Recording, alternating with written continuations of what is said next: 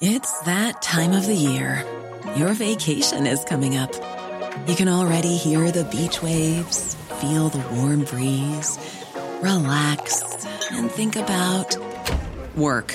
You really, really want it all to work out while you're away. Monday.com gives you and the team that peace of mind. When all work is on one platform and everyone's in sync, things just flow wherever you are. Tap the banner to go to Monday.com.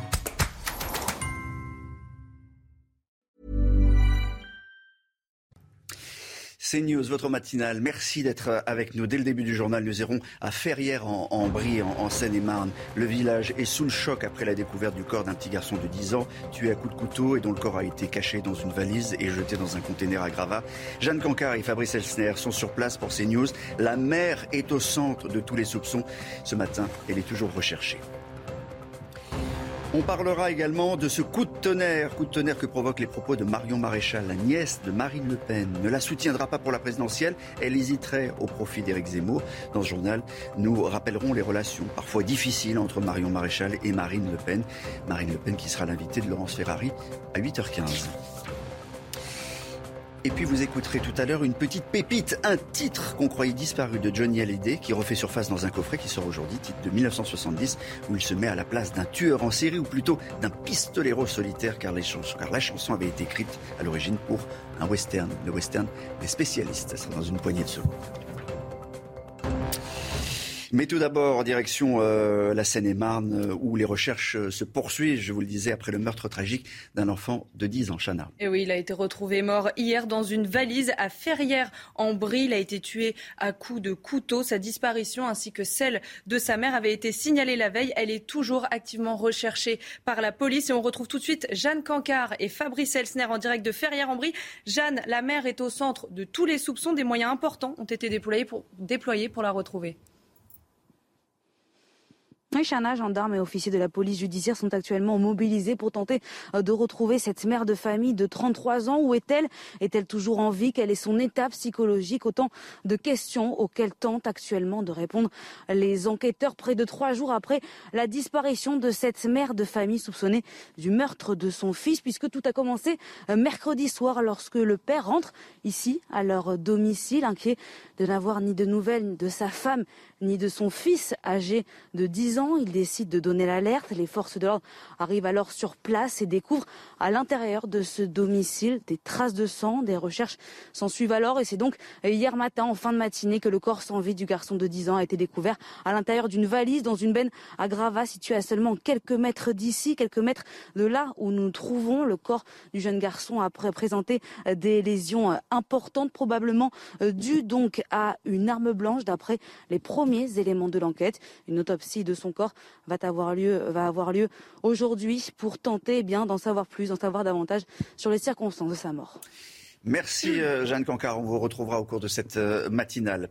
Le dernier baromètre Opinionway à présent pour, euh, pour CNews en exclusivité. On va regarder tous les résultats de ce baromètre qui a quelques surprises ce matin. Exactement, on va regarder le premier tour. Donc le président de la République toujours donné gagnant avec 24% des intentions de vote et la surprise elle est là. Il est suivi par Valérie Pécresse qui passe devant Marine Le Pen et se qualifie donc pour le second tour avec 18%. Marine Le Pen qui arrive juste derrière avec 17%, suivi d'Éric Zemmour. 13%, on va regarder le second tour. Ah, oui, avant de regarder un, un mot de Loïc, c'est pas une première que Valérie Pécresse soit comme ça qualifié pour le, pour le deuxième tour Non, mais ça faisait longtemps. Euh, il fallait euh, remonter à, à, à l'après-primaire, l'effet primaire lorsqu'elle a gagné cette euh, primaire des Républicains. Euh, là, elle était donnée euh, au second tour, même une fois dans une hypothèse vainqueur face à Emmanuel Macron. Et là, elle reprend une toute petite avance sur Marine Le Pen. Ça faisait un petit moment. Un point. Donc Un on, point. Est, on, on, est, dans la marge d'erreur. C'est pour ça que les, les, deux hypothèses ont été euh, euh, faites pour le deuxième tour. Exactement. On va regarder donc la première. Emmanuel Macron face à Valérie Pécresse. Le président de la République est donné gagnant avec 52% des intentions de vote contre 48% pour Valérie Pécresse. Et puis le deuxième scénario, Emmanuel Macron face à Marine Le Pen. 57% des voix pour Emmanuel Macron et 43% pour Marine Le Pen. On vous le disait tout à l'heure, c'est euh, le coup de tonnerre euh, à l'extrême droite. Marion Maréchal ne soutiendra pas Marine Le Pen pour la prochaine élection présidentielle. Et oui, c'est ce que révèlent nos confrères du Parisien ce matin qui ont recueilli les confidences de la nièce de Marine Le Pen. Alors, quelle sera sa position dans la campagne présidentielle? Regardez ce qu'elle dit. Je réfléchis, aucune décision n'est prise. C'est un vrai choix de vie, une décision lourde. Retour sur les relations houleuses entre Marion Maréchal et sa tante Marine Le Pen avec Vincent Fahandège. S'engagera-t-elle ou non dans la campagne présidentielle? Une chose est sûre, Marion Maréchal ne reviendra pas au Rassemblement national. J'ai connu sept ans de discipline de parti que j'ai mal vécu, même si je ne regrette rien. Mon naturel n'est pas de réciter des éléments de langage. Pourtant, la nièce de Marine Le Pen s'engage très jeune en politique. À 20 ans, elle figure sur la liste Front National des élections régionales dans les Yvelines. Mais déjà, elle affirme une sorte d'indépendance vis-à-vis de son grand-père Jean-Marie Le Pen et de sa tante. En tout cas, je ne suis pas là pour faire plaisir à mon grand-père ou à ma tante, je suis là parce que j'en ai envie et que j'y crois vraiment. Deux ans plus tard, elle se présente aux élections législatives en prenant toujours soin de garder ses distances. C'est vrai qu'il a certainement énormément de conseils à m'apporter. Pour autant, ce n'est pas mon coach politique. Euh, comme Marine ne l'a pas été ni au régional ni maintenant, j'ai une autonomie de, démarche euh, dans, cette, euh, dans cette campagne et je m'en félicite, tant mieux. Marion Maréchal Le Pen, à l'époque, est élue plus jeune députée de France. Cinq ans de mandat et puis s'en va. Pas toujours sur la même ligne que celle de Marine Le Pen, Marion Maréchal annonce se retirer du Front National. Un an plus tard, elle décide d'abandonner le nom Le Pen et fonde sa propre école de sciences politiques à Lyon. Des décisions et des prises de position qui déclenchent une guerre froide entre Marion Maréchal et sa tante, qui aujourd'hui ne se réchauffe pas. Euh, je vous rappelle qu'à 8h15, l'invité de Laurence Ferrari et de CNews sera Marine Le Pen pour euh, trois quarts d'heure d'entretien. Euh, Jean-Luc Mélenchon, lui, était face à, Baba hier soir sur C8. Et oui, le deuxième épisode de l'émission présenté par Cyril Hanouna était cette fois-ci consacré aux candidats insoumis à la présidentielle. Et on ne change pas. Une équipe qui gagne. Dix intervenants étaient présents pour débattre avec Jean-Luc Mélenchon. Quatre plutôt pour, cinq plutôt contre et un invité spécial, Éric Zemmour. Plusieurs thèmes du programme de l'insoumis ont été abordés, notamment l'immigration. Écoutez Jean-Luc Mélenchon. La première des politiques, c'est faire ce qu'il faut pour que les gens aient pas besoin de partir une fois qu'ils sont partis, ce que je regrette. Pour beaucoup d'entre eux, mais pas pour tous. Mais une fois qu'ils sont là, je refuse de les maltraiter.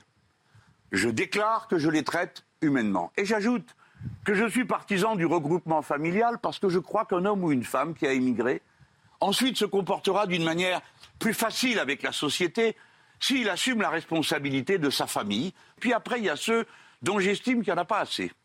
Oui, en effet, je suis pour qu'il y ait un plus grand nombre d'étudiants francophones qui viennent dans les universités françaises. Voilà, et on le disait dans, le baromètre Opinionway, euh, Jean-Luc Mélenchon est, autour de, 9%, euh, Loïc, c'est-à-dire qu'il stagne. Euh, il faut retenir quoi de cette, de cette rencontre et de cette nouvelle confrontation? De l'acte 2, Zemmour-Mélenchon, décidément les meilleurs adversaires de cette campagne présidentielle. Deuxième débat entre les deux hommes et qui a commencé sur une bonne base nous sommes d'accord pour dire que nous ne sommes pas d'accord. Ils se sont euh, mutuellement euh, salués dans cet esprit de confrontation, de débat. Ils ne partagent rien, strictement rien sur les idées. Mais Éric Zemmour, il faut le saluer, et Jean-Luc Mélenchon l'a fait hier euh, chez Cyril Hanouna, a été le seul candidat à l'élection présidentielle à accepter le débat face à Jean-Luc Mélenchon. Voilà pour le, la base de ce débat qui a ensuite plutôt dérapé, il faut bien le, reconnaître. Insultes, invectives, moqueries. Euh, Éric Zemmour qui a tenté d'imposer son thème de prédilection, l'immigration.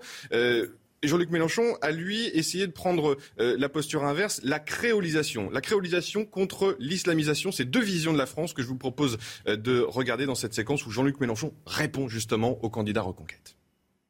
La France de M. Mélenchon, c'est l'Afghanistan à deux heures de Paris. Vous faites euh, le nigo. J'ai très bien compris. Non, non, alors vous allez vous taire, oui, c'est mon tour. Donc, vous, vous faites le nigo. Vous êtes un intellectuel. Je le sais depuis longtemps. Donc, vous savez exactement de quoi je parle. Et le processus de créolisation, M. Zemmour, ce n'est ni un programme, ni une idée que je propose, c'est un fait.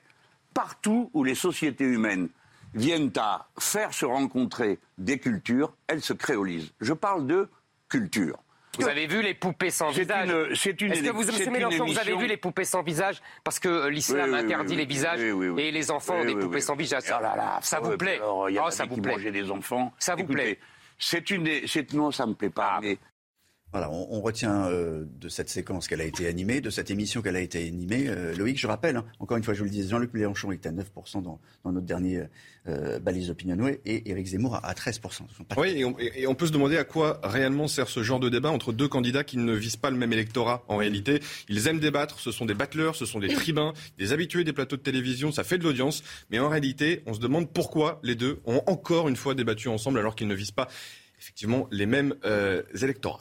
Voilà, je rappelle aussi les positions à, gauche de Anne Hidalgo à, 2%, Yannick Jadot à 6%, Christiane euh, Taubira à 5%. Euh, Anne Hidalgo qui va saisir la Cour européenne des droits de l'homme. Et oui, la maire de Paris s'oppose fermement au projet de déplacer les consommateurs de crack dans le 12e arrondissement de la capitale, décision prise par la préfecture de Paris sur décision de Gérald Darmanin. Anne Hidalgo reproche au préfet de Paris de ne pas prendre en compte la sécurité des riverains. Selon elle, les toxicomanes sont traités d'une façon indigne qui n'a plus rien à voir avec le respect des droits humains. Les derniers chiffres de l'épidémie euh, de Covid en, France, on va les voir avec notre tableau de bord. 392 000 nouveaux cas ont été enregistrés ces, dernières heures. Puis notez quand même le, nombre de décès encore très important. 268 décès euh, ces euh, dernières heures. Question qui fait débat en ce moment. Faut-il faire payer les frais d'hospitalisation aux personnes non vaccinées? C'est la question que se pose Martin Hirsch, directeur général des hôpitaux de Paris. Les dépenses engagées pour la lutte contre l'épidémie atteignent des sommets parmi elles les frais d'hospitalisation des personnes non vaccinées. Yann Effelé et Baptiste Mouget. Faut-il faire payer leurs soins d'hospitalisation aux non vaccinés Le directeur de la PHP se le demande. Les Français, eux, sont divisés. Je suis pour le partage, on a une sécurité sociale, donc bon, non, ça ne me paraît pas correct. Ce que ça coûte vraiment cher, c'est hyper cher. Ils refusent une couverture sociale qui est, générale, donc il n'y a aucune raison effectivement que ensuite on dépense alors qu'il y a des opérations qui ont été déprogrammées à cause de quoi. Alors que les vaccins sont gratuits pour les patients, une journée en réanimation coûte plus de 2900 euros à la société. Pour certains, la conséquence d'un refus de piqûre doit être payée par l'individu. Un non-sens économique selon ce spécialiste de la santé. Dans les propositions qui ont été faites ces derniers jours, je crois que celle-ci est à peu près la, plus euh, stupide. On est sur un, coût de séjour en soins critiques de 55 000 euros. Qui peut penser que le système de santé français fasse reposer l'intégralité du coût, plus de 50 000 euros, sur les individus? D'autant que cette proposition pose de nombreuses questions éthiques. Elle reviendrait à instaurer une discrimination dans l'accès aux soins. Et vous, qu'en pensez-vous On vous a posé la question sur euh, le compte Twitter de, CNews. Faut-il faire payer les frais d'hospitalisation aux personnes non vaccinées? Vous voyez les, réponses. Euh, non à 75%, non massif, et oui à, 25% dans trois quarts des, personnes interrogées qui ont répondu à cette euh, mini-enquête CNews disent non, il ne faut pas faire payer les soins hospitaliers aux personnes non vaccinées. On passe aux commémorations du 77e anniversaire de la libération du camp d'Auschwitz. C'était hier et euh, le gouvernement était sur le terrain et le président aussi.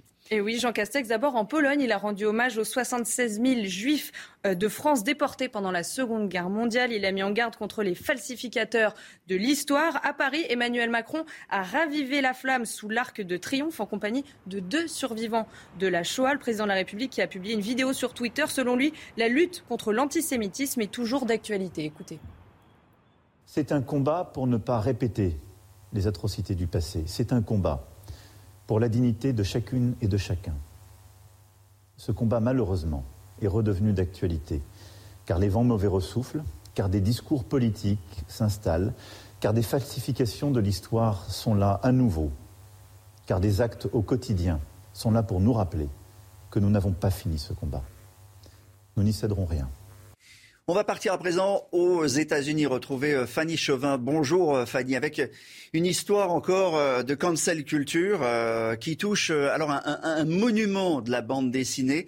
Art Spiegelman a fait une œuvre qui s'appelle Mouse, qui raconte, et c'est lié à ce qu'on vient de voir, hein, qui raconte l'histoire des, souris qui représentent eh bien, les, juifs et des chats qui représentent les, les nazis. C'est une œuvre majeure, c'est une œuvre très importante, c'est une œuvre qui est montrée partout dans le monde, qui était lu partout dans le monde, et en particulier chez les jeunes euh, Américains. Et dans le Tennessee, et vous allez lui dire euh, ce qu'il en est, dans le Tennessee, eh bien, une école a jugé qu'il ne fallait plus la lire.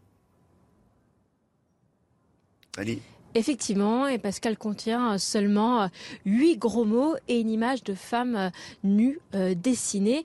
Et pourtant, voilà, cette histoire, cette décision, du coup, a fait couler beaucoup d'encre ici aux États-Unis, car ce livre Maos est un monument de la bande dessinée, un chef-d'œuvre historique au point qu'il est au programme scolaire des collégiens de quatrième.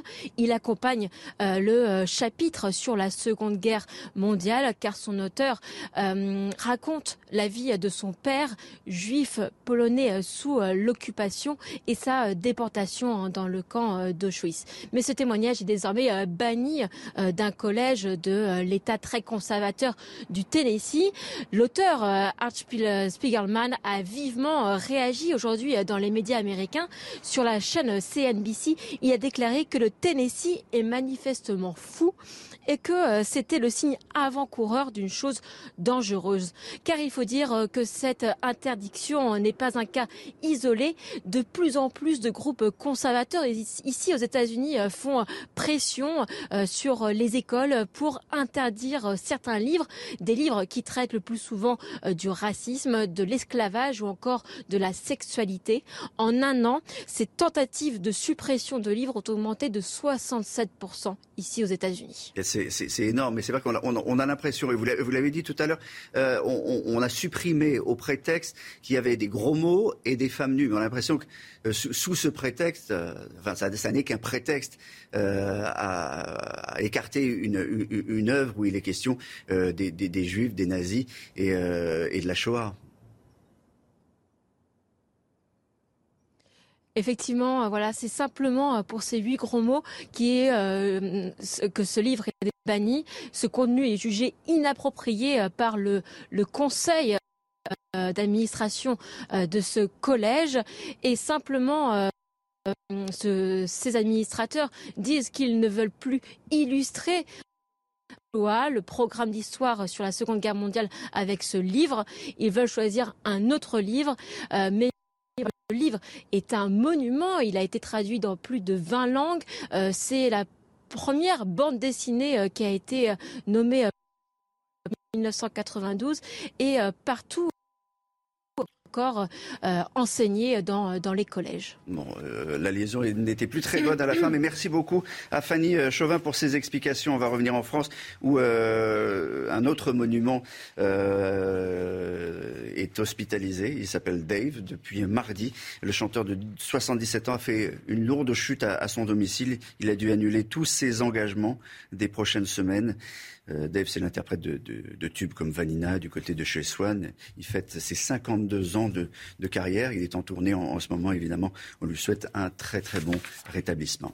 Et puis on va terminer par une petite pépite musicale ce matin. Et eh oui, un texte inédit de Johnny Hallyday, une chanson que l'on croyait perdue et qui ressort aujourd'hui dans un coffret, le spécialiste chanson de 1970, écrite à l'origine pour le western Spaghetto de Sergio Corbucci. Spaghetti même. spaghetti? Ouais, j'ai bah écrit Spaghetto, le texte. Je veux dire, c'est Spaghetti, plus que Spaghetto.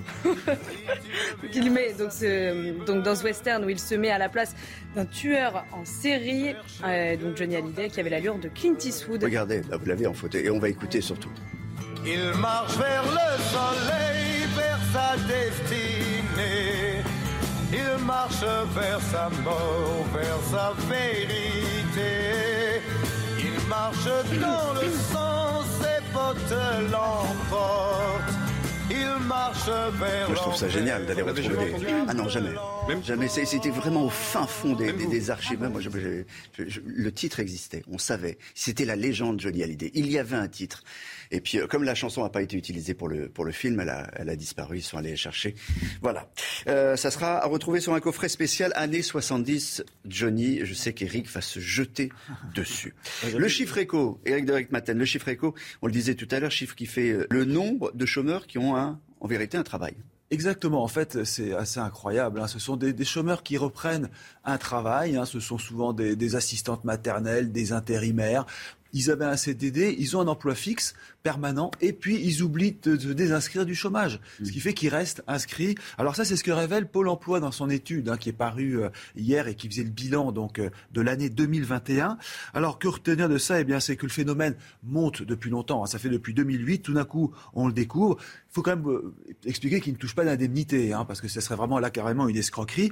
Mais si vous voulez, ils sont inscrits un mois, deux mois, trois mois. Vous avez même des assistantes maternelles, huit mois qui restent inscrites. Le problème dans tout ça, c'est que ça fausse les chiffres euh, du chômage, ça gonfle les chiffres du chômage. Faut pas, faut pas oublier qu'aujourd'hui, vous avez quand même en France encore 5 millions 300 000 chômeurs toutes catégories confondues. Alors si vous prenez ces chômeurs qui oublient de se désinscrire, si vous prenez les emplois disponibles, il y en a quand même un, million. J'ai regardé sur le site Pôle Emploi, vous en avez tous les jours entre 900 000 et 1 million disponibles qui ne sont pas pris. Et en plus, les postes qui sont refusés parce que ça ne matche pas entre l'offre et la demande, ou la formation n'est pas suffisante, ou parce que l'emploi est trop loin du domicile, vous vous dites que là, effectivement, euh, Pôle Emploi a quand même raison aujourd'hui de lancer euh, des contrôles. D'ailleurs, ça révèle ce que je vous dis, euh, et que la France peut-être est un peu trop généreuse et parfois un peu trop naïve il est temps donc effectivement de faire un peu le tri dans les chômeurs qui devraient quand même se désinscrire quand ils ont un emploi. Merci Eric. Dans un instant, euh, nous allons euh, parler du réseau social des jeunes TikTok. Euh, il y a des pratiques qui inquiètent.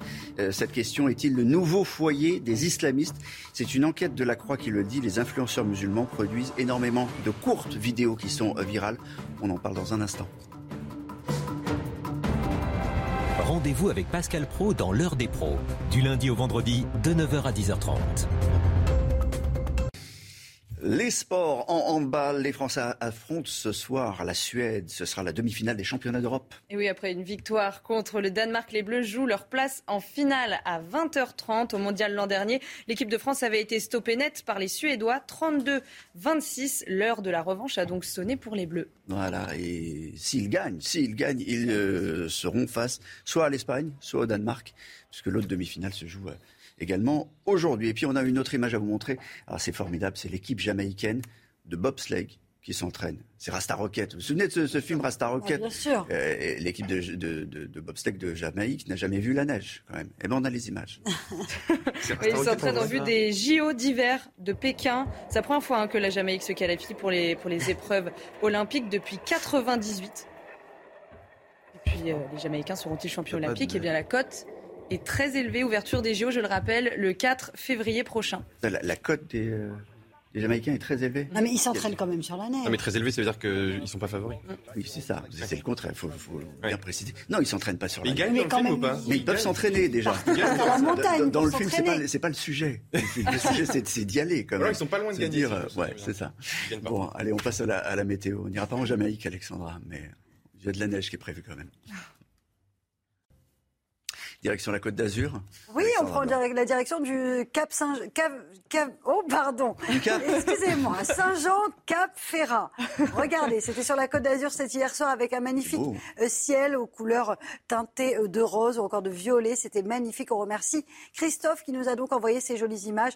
Donc du côté de Saint-Jean, euh, Cap Ferrat, situé donc sur la Côte d'Azur. Et puis regardez ces images de brouillard actuellement du côté de la 13 avec un temps très brumeux sur les régions du Nord. Soyez bien prudents parce que si vous prenez la route, eh bien, la visibilité est réduite. On a d'ailleurs quelques brouillards localement euh, givrants. Alors ce matin, du brouillard, un temps très nuageux, brouillard localement givrant dans le sud-ouest ou encore entre le Val-de-Saône et le Nord-Est. Hier, on a eu des pluies verglaçantes du côté de la Haute-Saône avec donc ces, pluies hein, qui s'abattent et qui donc euh, rendent les routes particulièrement glissantes. On retrouve également beaucoup de vent en Méditerranée, un épisode de Mistral en basse vallée du Rhône. Et puis dans l'après-midi, un petit peu à l'image des jours précédents, on retrouve globalement de bonnes conditions avec quelques brumes et brouillards qui devraient persister entre le Val de Saône ou encore en allant vers les confins de la Garonne. Toujours du vent en Méditerranée, mais cela aura pour mérite de dégager le ciel avec un temps sec et ensoleillé entre la Côte d'Azur et les Pyrénées. Côté température, c'est hivernal ce matin, moins 5, moins 6 degrés actuellement sur les régions centrales, moins 1 degré dans le sud-ouest. Et puis dans l'après-midi, les températures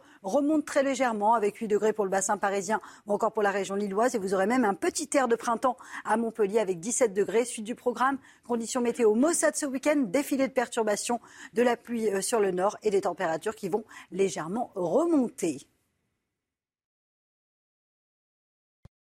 Saint-Jean-Cap-Ferrat. Saint-Jean-Cap-Ferrat. Saint-Jean Cap, Ferrat, Côte d'Azur. 6h30, merci de nous rejoindre sur CNews. Votre matinale se poursuit.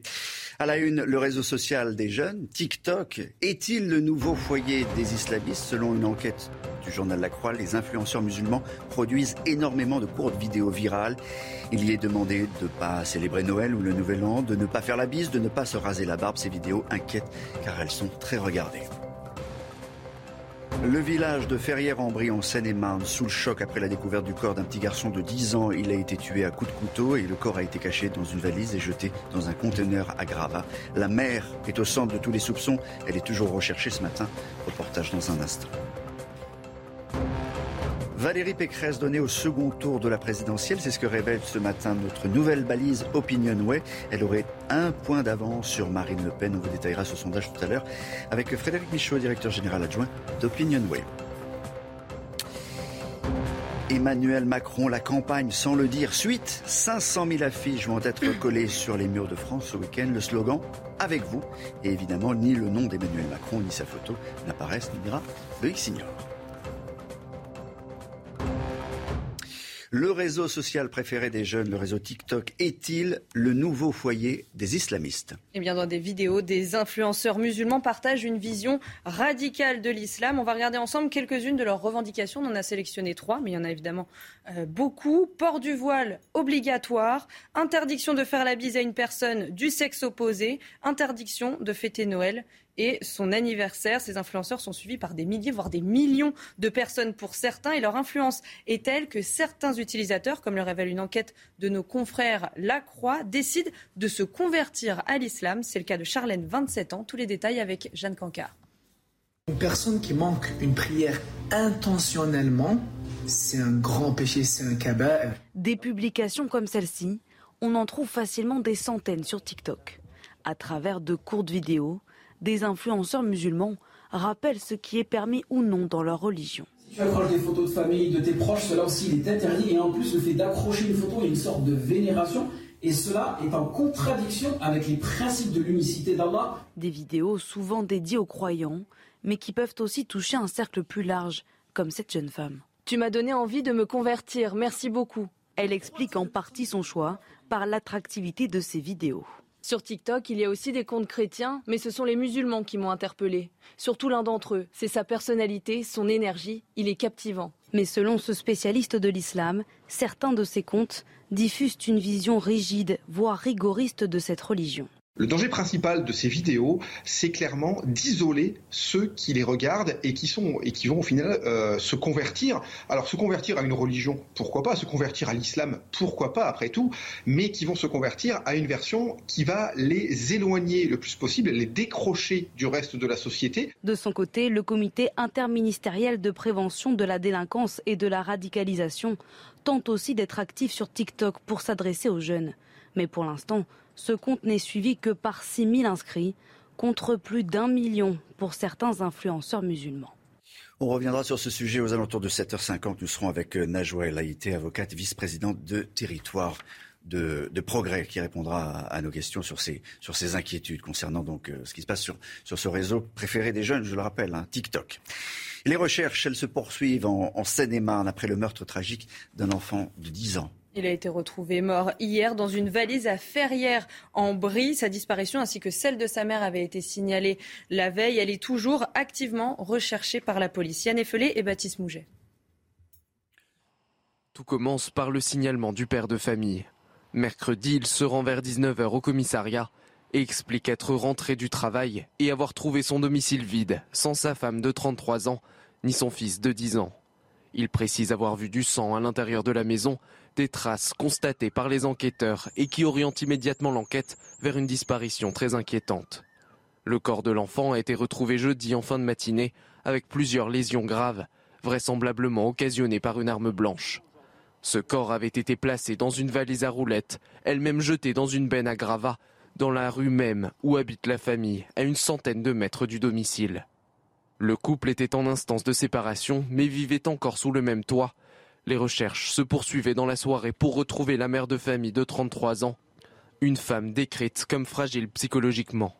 Des battues ont été menées, les pompiers et policiers mobilisés, avec des drones et des brigades fluviales et canines. L'enquête, initialement ouverte pour enlèvement et séquestration, se poursuit désormais pour homicide volontaire sur mineur de 15 ans. On va ouvrir à présent une page politique euh, avec tout d'abord ce, coup de théâtre. Marion Maréchal ne soutiendra pas Marine Le Pen pour la prochaine élection présidentielle. C'est ce que révèlent nos confrères du Parisien ce matin qui ont recueilli les confidences de la nièce de la candidate Rassemblement national. J'ai connu sept ans de discipline de parti que j'ai mal vécu, même si je ne regrette rien. Mon naturel n'est pas de réciter des éléments de langage. Alors quelle sera sa position dans la campagne présidentielle? Regardez ce qu'elle dit. Je réfléchis. Aucune décision n'est prise. C'est un vrai choix vie une décision lourde. Loïc Signor, est-il en campagne ou non Emmanuel Macron? Grande question. En tout cas, il semblerait, il semblerait qu'il y ait déjà une, campagne d'affichage prévue ce week-end. Ah ben, elle a déjà commencé, même dans 16 grandes métropoles, dont Paris. Euh, cette affiche, vous allez la, la découvrir. On y voit ni le président de la République, ni un, logo en marche, mais ce slogan euh, avec vous. Et on s'est inspiré de la campagne contre euh, la pandémie avec un, un, QR code qui nous fait accéder à quoi? À un site internet qui s'appelle aussi avec vous, avec vous 2022. Pareil, vous allez voir une vidéo aucune référence à Emmanuel Macron ni à, son parti, mais des Français. Et en fait, on reprend de manière numérique le concept qui avait porté Emmanuel Macron euh, à la campagne présidentielle en 2016, celui de la grande marche, le porte-à-porte qu'avaient fait ces, marcheurs qui avaient donné le nom au, parti d'Emmanuel Macron, au mouvement euh, du candidat de l'époque. Mais cette fois-ci, on va recueillir, c'est l'esprit de cette nouvelle campagne qui démarre du côté d'En Marche, on va recueillir des témoignages de Français sur le principe aussi euh, du grand débat qui avait euh, eu lieu à l'issue de la crise des, Gilets jaunes. Alors, on a bien sûr interrogé euh, les équipes du candidat Macron, qui travaillent déjà sans candidat donc, mais à cette campagne qui devrait démarrer dans les prochaines semaines. C'est un slogan avec vous en posture inverse de ces candidats qui disent avec Valérie Pécresse, avec Éric Zemmour, avec Jean-Luc Mélenchon. C'est une manière selon les équipes d'Emmanuel Macron, de remettre les Français au, centre. Est-ce que les Français vont suivre en postant des vidéos, des témoignages sur ce site Rien n'est moins sûr. On est dans une campagne de communication. Il y aura, tenez-vous bien, 500 000 affiches euh, collées ce week-end par les militants du parti En Marche. Un demi-million d'affiches collées. Frédéric Michaud, directeur général adjoint d'Opinion Way. C'est de la bonne com, ça? Oui, c'est de la bonne communication. Euh, moi, ça me fait vraiment penser à la campagne de François Mitterrand en 88 Hein, qui est vraiment l'inspiration de tous les présidents euh, de la République sortant, Nicolas Sarkozy, euh, notamment. Euh, vous vous souvenez euh, peut-être qu'en 88, avant la déclaration officielle de candidature de François Mitterrand, il y avait eu une campagne de communication Génération Mitterrand mhm. qui était voilà qui, qui, qui, avait eu pour objectif de lancer sa campagne, en tout cas d'occuper le terrain médiatique et politique avant la déclaration officielle de candidature. Tout à l'heure, on reviendra avec vous sur sur la dernière balise Opinionway pour pour CNews. Mais avant ça, comme tous les matins, on vous donne la parole dans la matinale à l'occasion de la venue de Jean Castex aujourd'hui à l'Institut national du service public à Strasbourg, eh bien, on vous a posé cette question. Faut-il réduire le nombre de fonctionnels euh, C'est une question récurrente dans la campagne présidentielle. Alors, qu'en pensez-vous, Chana? Eh bien, faut-il. Alors, c'est pas moi qu'on a posé la question, c'est aux téléspectateurs. Alors, faut-il réduire le nombre de fonctionnaires? Écoutez, c'est votre avis. Ça dépend. Hein. Je pense que l'administration doit agir comme une société. Euh, si elle a besoin d'employer des personnes, elle emploie le nombre de personnes nécessaires, ni plus, ni moins. Non, je ne pense pas qu'il faille les diminuer parce que notamment dans l'éducation nationale, il y a d'autres euh, ou d'autres services, il y a un besoin, un manque au contraire de fonctionnaires. Je pense qu'il faut une autre répartition. Il ne faut pas diminuer le nombre de fonctionnaires, il faut rationaliser le nombre de fonctionnaires. On a besoin de plus de policiers, plus de personnes dans la santé. Voilà, je suis désolé, je vous ai surpris. Je pensais qu'il y avait une, réponse Twitter. les Français répondent comme tous les matins. Euh, dans le reste de l'actualité, cette euh, troisième fugue en huit jours dans un hôpital psychiatrique de, de, Toulouse. Un homme considéré comme dangereux s'est échappé hier matin avant d'être euh, interpellé quelques heures plus tard. Il était interné depuis 2017 après avoir délibérément foncé sur trois étudiantes. Cette nouvelle fugue remet en question la sécurité des sites psychiatriques. Jules Boiteau. Il est près de 9h ce jeudi quand un homme de 32 ans trompe la vigilance du personnel des urgences psychiatriques de l'hôpital Purpan à Toulouse. Hospitalisé depuis 2019 au sein d'une unité psychiatrique sécurisée, un patient médicalement stabilisé a fugué ce matin du CHU de Toulouse. L'alarme de sécurité incendie s'est déclenchée après que le patient a volontairement perturbé le système de prévention et de protection. Très recherché, l'individu a finalement été interpellé sans violence dans le centre-ville de Toulouse dans l'après-midi. Réputé dangereux, il est connu pour avoir foncé en voiture sur plusieurs étudiants en 2017. Une nouvelle évasion qui vient compléter la mauvaise série que connaît la ville rose. Deux autres patients se sont enfuis cette semaine d'un autre établissement, l'un d'eux connu pour des faits de cannibalisme. Des profils très dangereux, mais qui cette fois avaient bénéficié d'une autorisation de sortie. L'ARS Occitanie a annoncé diligenter une mission d'inspection pour s'assurer de la conformité de la prise en charge de ces patients. Ah, Frédéric Bichot, rebonjour. Vous êtes le directeur général adjoint d'Opinionway. On va regarder notre, balise, euh, baromètre euh, Opinionway pour, pour CNews, que vous nous dévoilez ce matin en exclusivité. D'abord, la première chose à retenir, c'est la présence de Valérie Pécresse au second tour, qualifiée au second tour.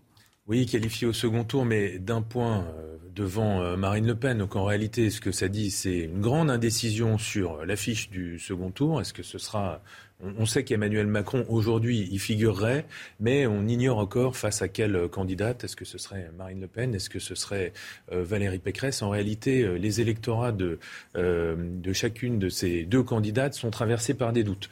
L'électorat de Valérie Pécresse s'interroge sur sa ligne politique. Fera-t-elle ce qu'elle dit?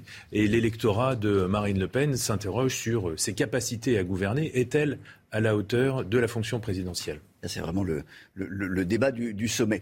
En bas, euh, en bas de votre classement, on retrouve euh, bah, beaucoup de candidats de, gauche et, là, les voix sont, sont dispersées totalement. Oui, voilà, c'est vraiment le, trait marquant de, cette, de ce début de campagne, c'est l'émiettement de la gauche et puis c'est aussi un niveau historiquement bas. Quand on fait l'addition de l'ensemble des euh, candidats de gauche, on aboutit à peine à 26%, c'est un niveau très très faible. Euh, je donne quelques chiffres. Hein. Jean-Luc Mélenchon est à, est, à 9%. C'est lui qui est le, le plus haut. Euh, Christiane Taubira, euh, Yannick, Jadot avant est à 6%. Christiane Taubira est à 5%. Anne Hidalgo 2%. Fabien Roussel 3%. Philippe Poutou autour de, 1%. Donc quand on ajoute tout ça, on, on, obtient quoi à peu près On obtient 26% et on monte à 27-28 si on ajoute les deux candidats d'extrême gauche. Euh, vous pensez que possible un, rassemblement de, toute cette gauche, tous ces candidats Alors il y, a, la primaire populaire qui euh, s'achève euh, ce dimanche, là, qui, commence et qui a priori. Mais, que personne ne, va suivre, c'est-à-dire que quel que soit le candidat par Christiane Taubira. Oui, mais ça pourrait quand même avoir des effets, des dynamiques, peut-être pas au niveau des, appareils partisans, en tout cas pas tout de suite, mais en tout cas peut-être dans les, dans les sondages et dans les intentions de vote. On va regarder le second tour, donc vous avez fait les deux hypothèses, hypothèse Pécresse, hypothèse, hypothèse Marine Le Pen. Oui. Hypothèse Marine Le Pen. Alors face à Marine Le Pen, euh, le chef de l'État l'emporterait assez facilement, 57% contre 43% pour la candidate du Rassemblement national, avec même un, écart qui s'accroît par rapport à, la semaine dernière. En revanche, euh, la configuration est beaucoup plus serrée en ce qui concerne le second tour qui opposerait euh, Emmanuel Macron face à, à Valérie Pécresse. Et là, bah, les, euh, les, l'écart se resserre, 52% euh, pour euh, Emmanuel Macron, 48% face à Valérie Pécresse. Nous sommes donc dans la marge d'erreur. Il y a une vraie indécision sur l'issue de cet éventuel second tour. Et pour l'instant, Emmanuel Macron l'emporte à chaque fois. Pour l'instant, il l'emporte de façon sûre, même si évidemment tout ça est encore très hypothétique face à Marine Le Pen, face à Valérie Pécresse, les choses sont quand même plus, plus indécises pour le chef de l'État.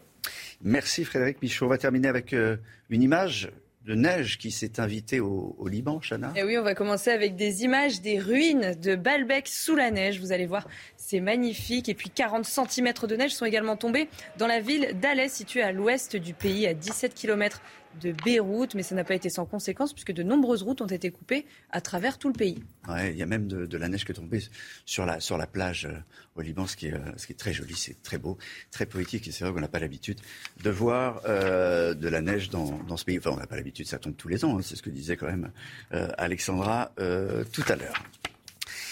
À suivre, l'instant musique.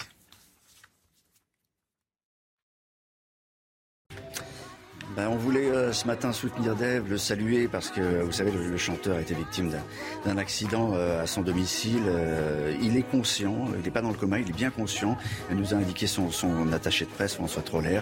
On lui souhaite évidemment un, bon rétablissement pour l'occasion. On vous diffuse un extrait d'une reprise de son tube Vanina. Alors une reprise de Vanina par Dave, par lui-même, qu'il a faite en, 2011 dans une, dans une version un peu soul pop. Vous allez entendre. We are hosting special and brilliant guests from France. This young fellow is here for the first time, singing like a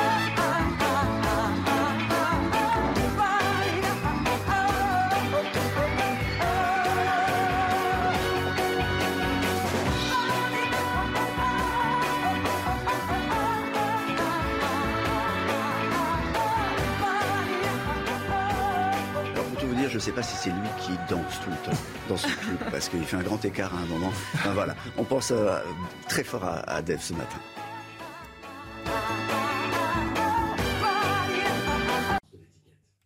Tout à l'heure avec euh, Loïc Signor, on parlera du pouvoir d'achat dans la campagne, les propositions des, différents candidats à l'argent.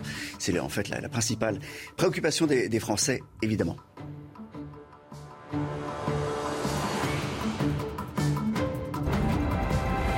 Avec Jean-Marc Morandini dans Morandini Live du lundi au vendredi de 10h30 à midi.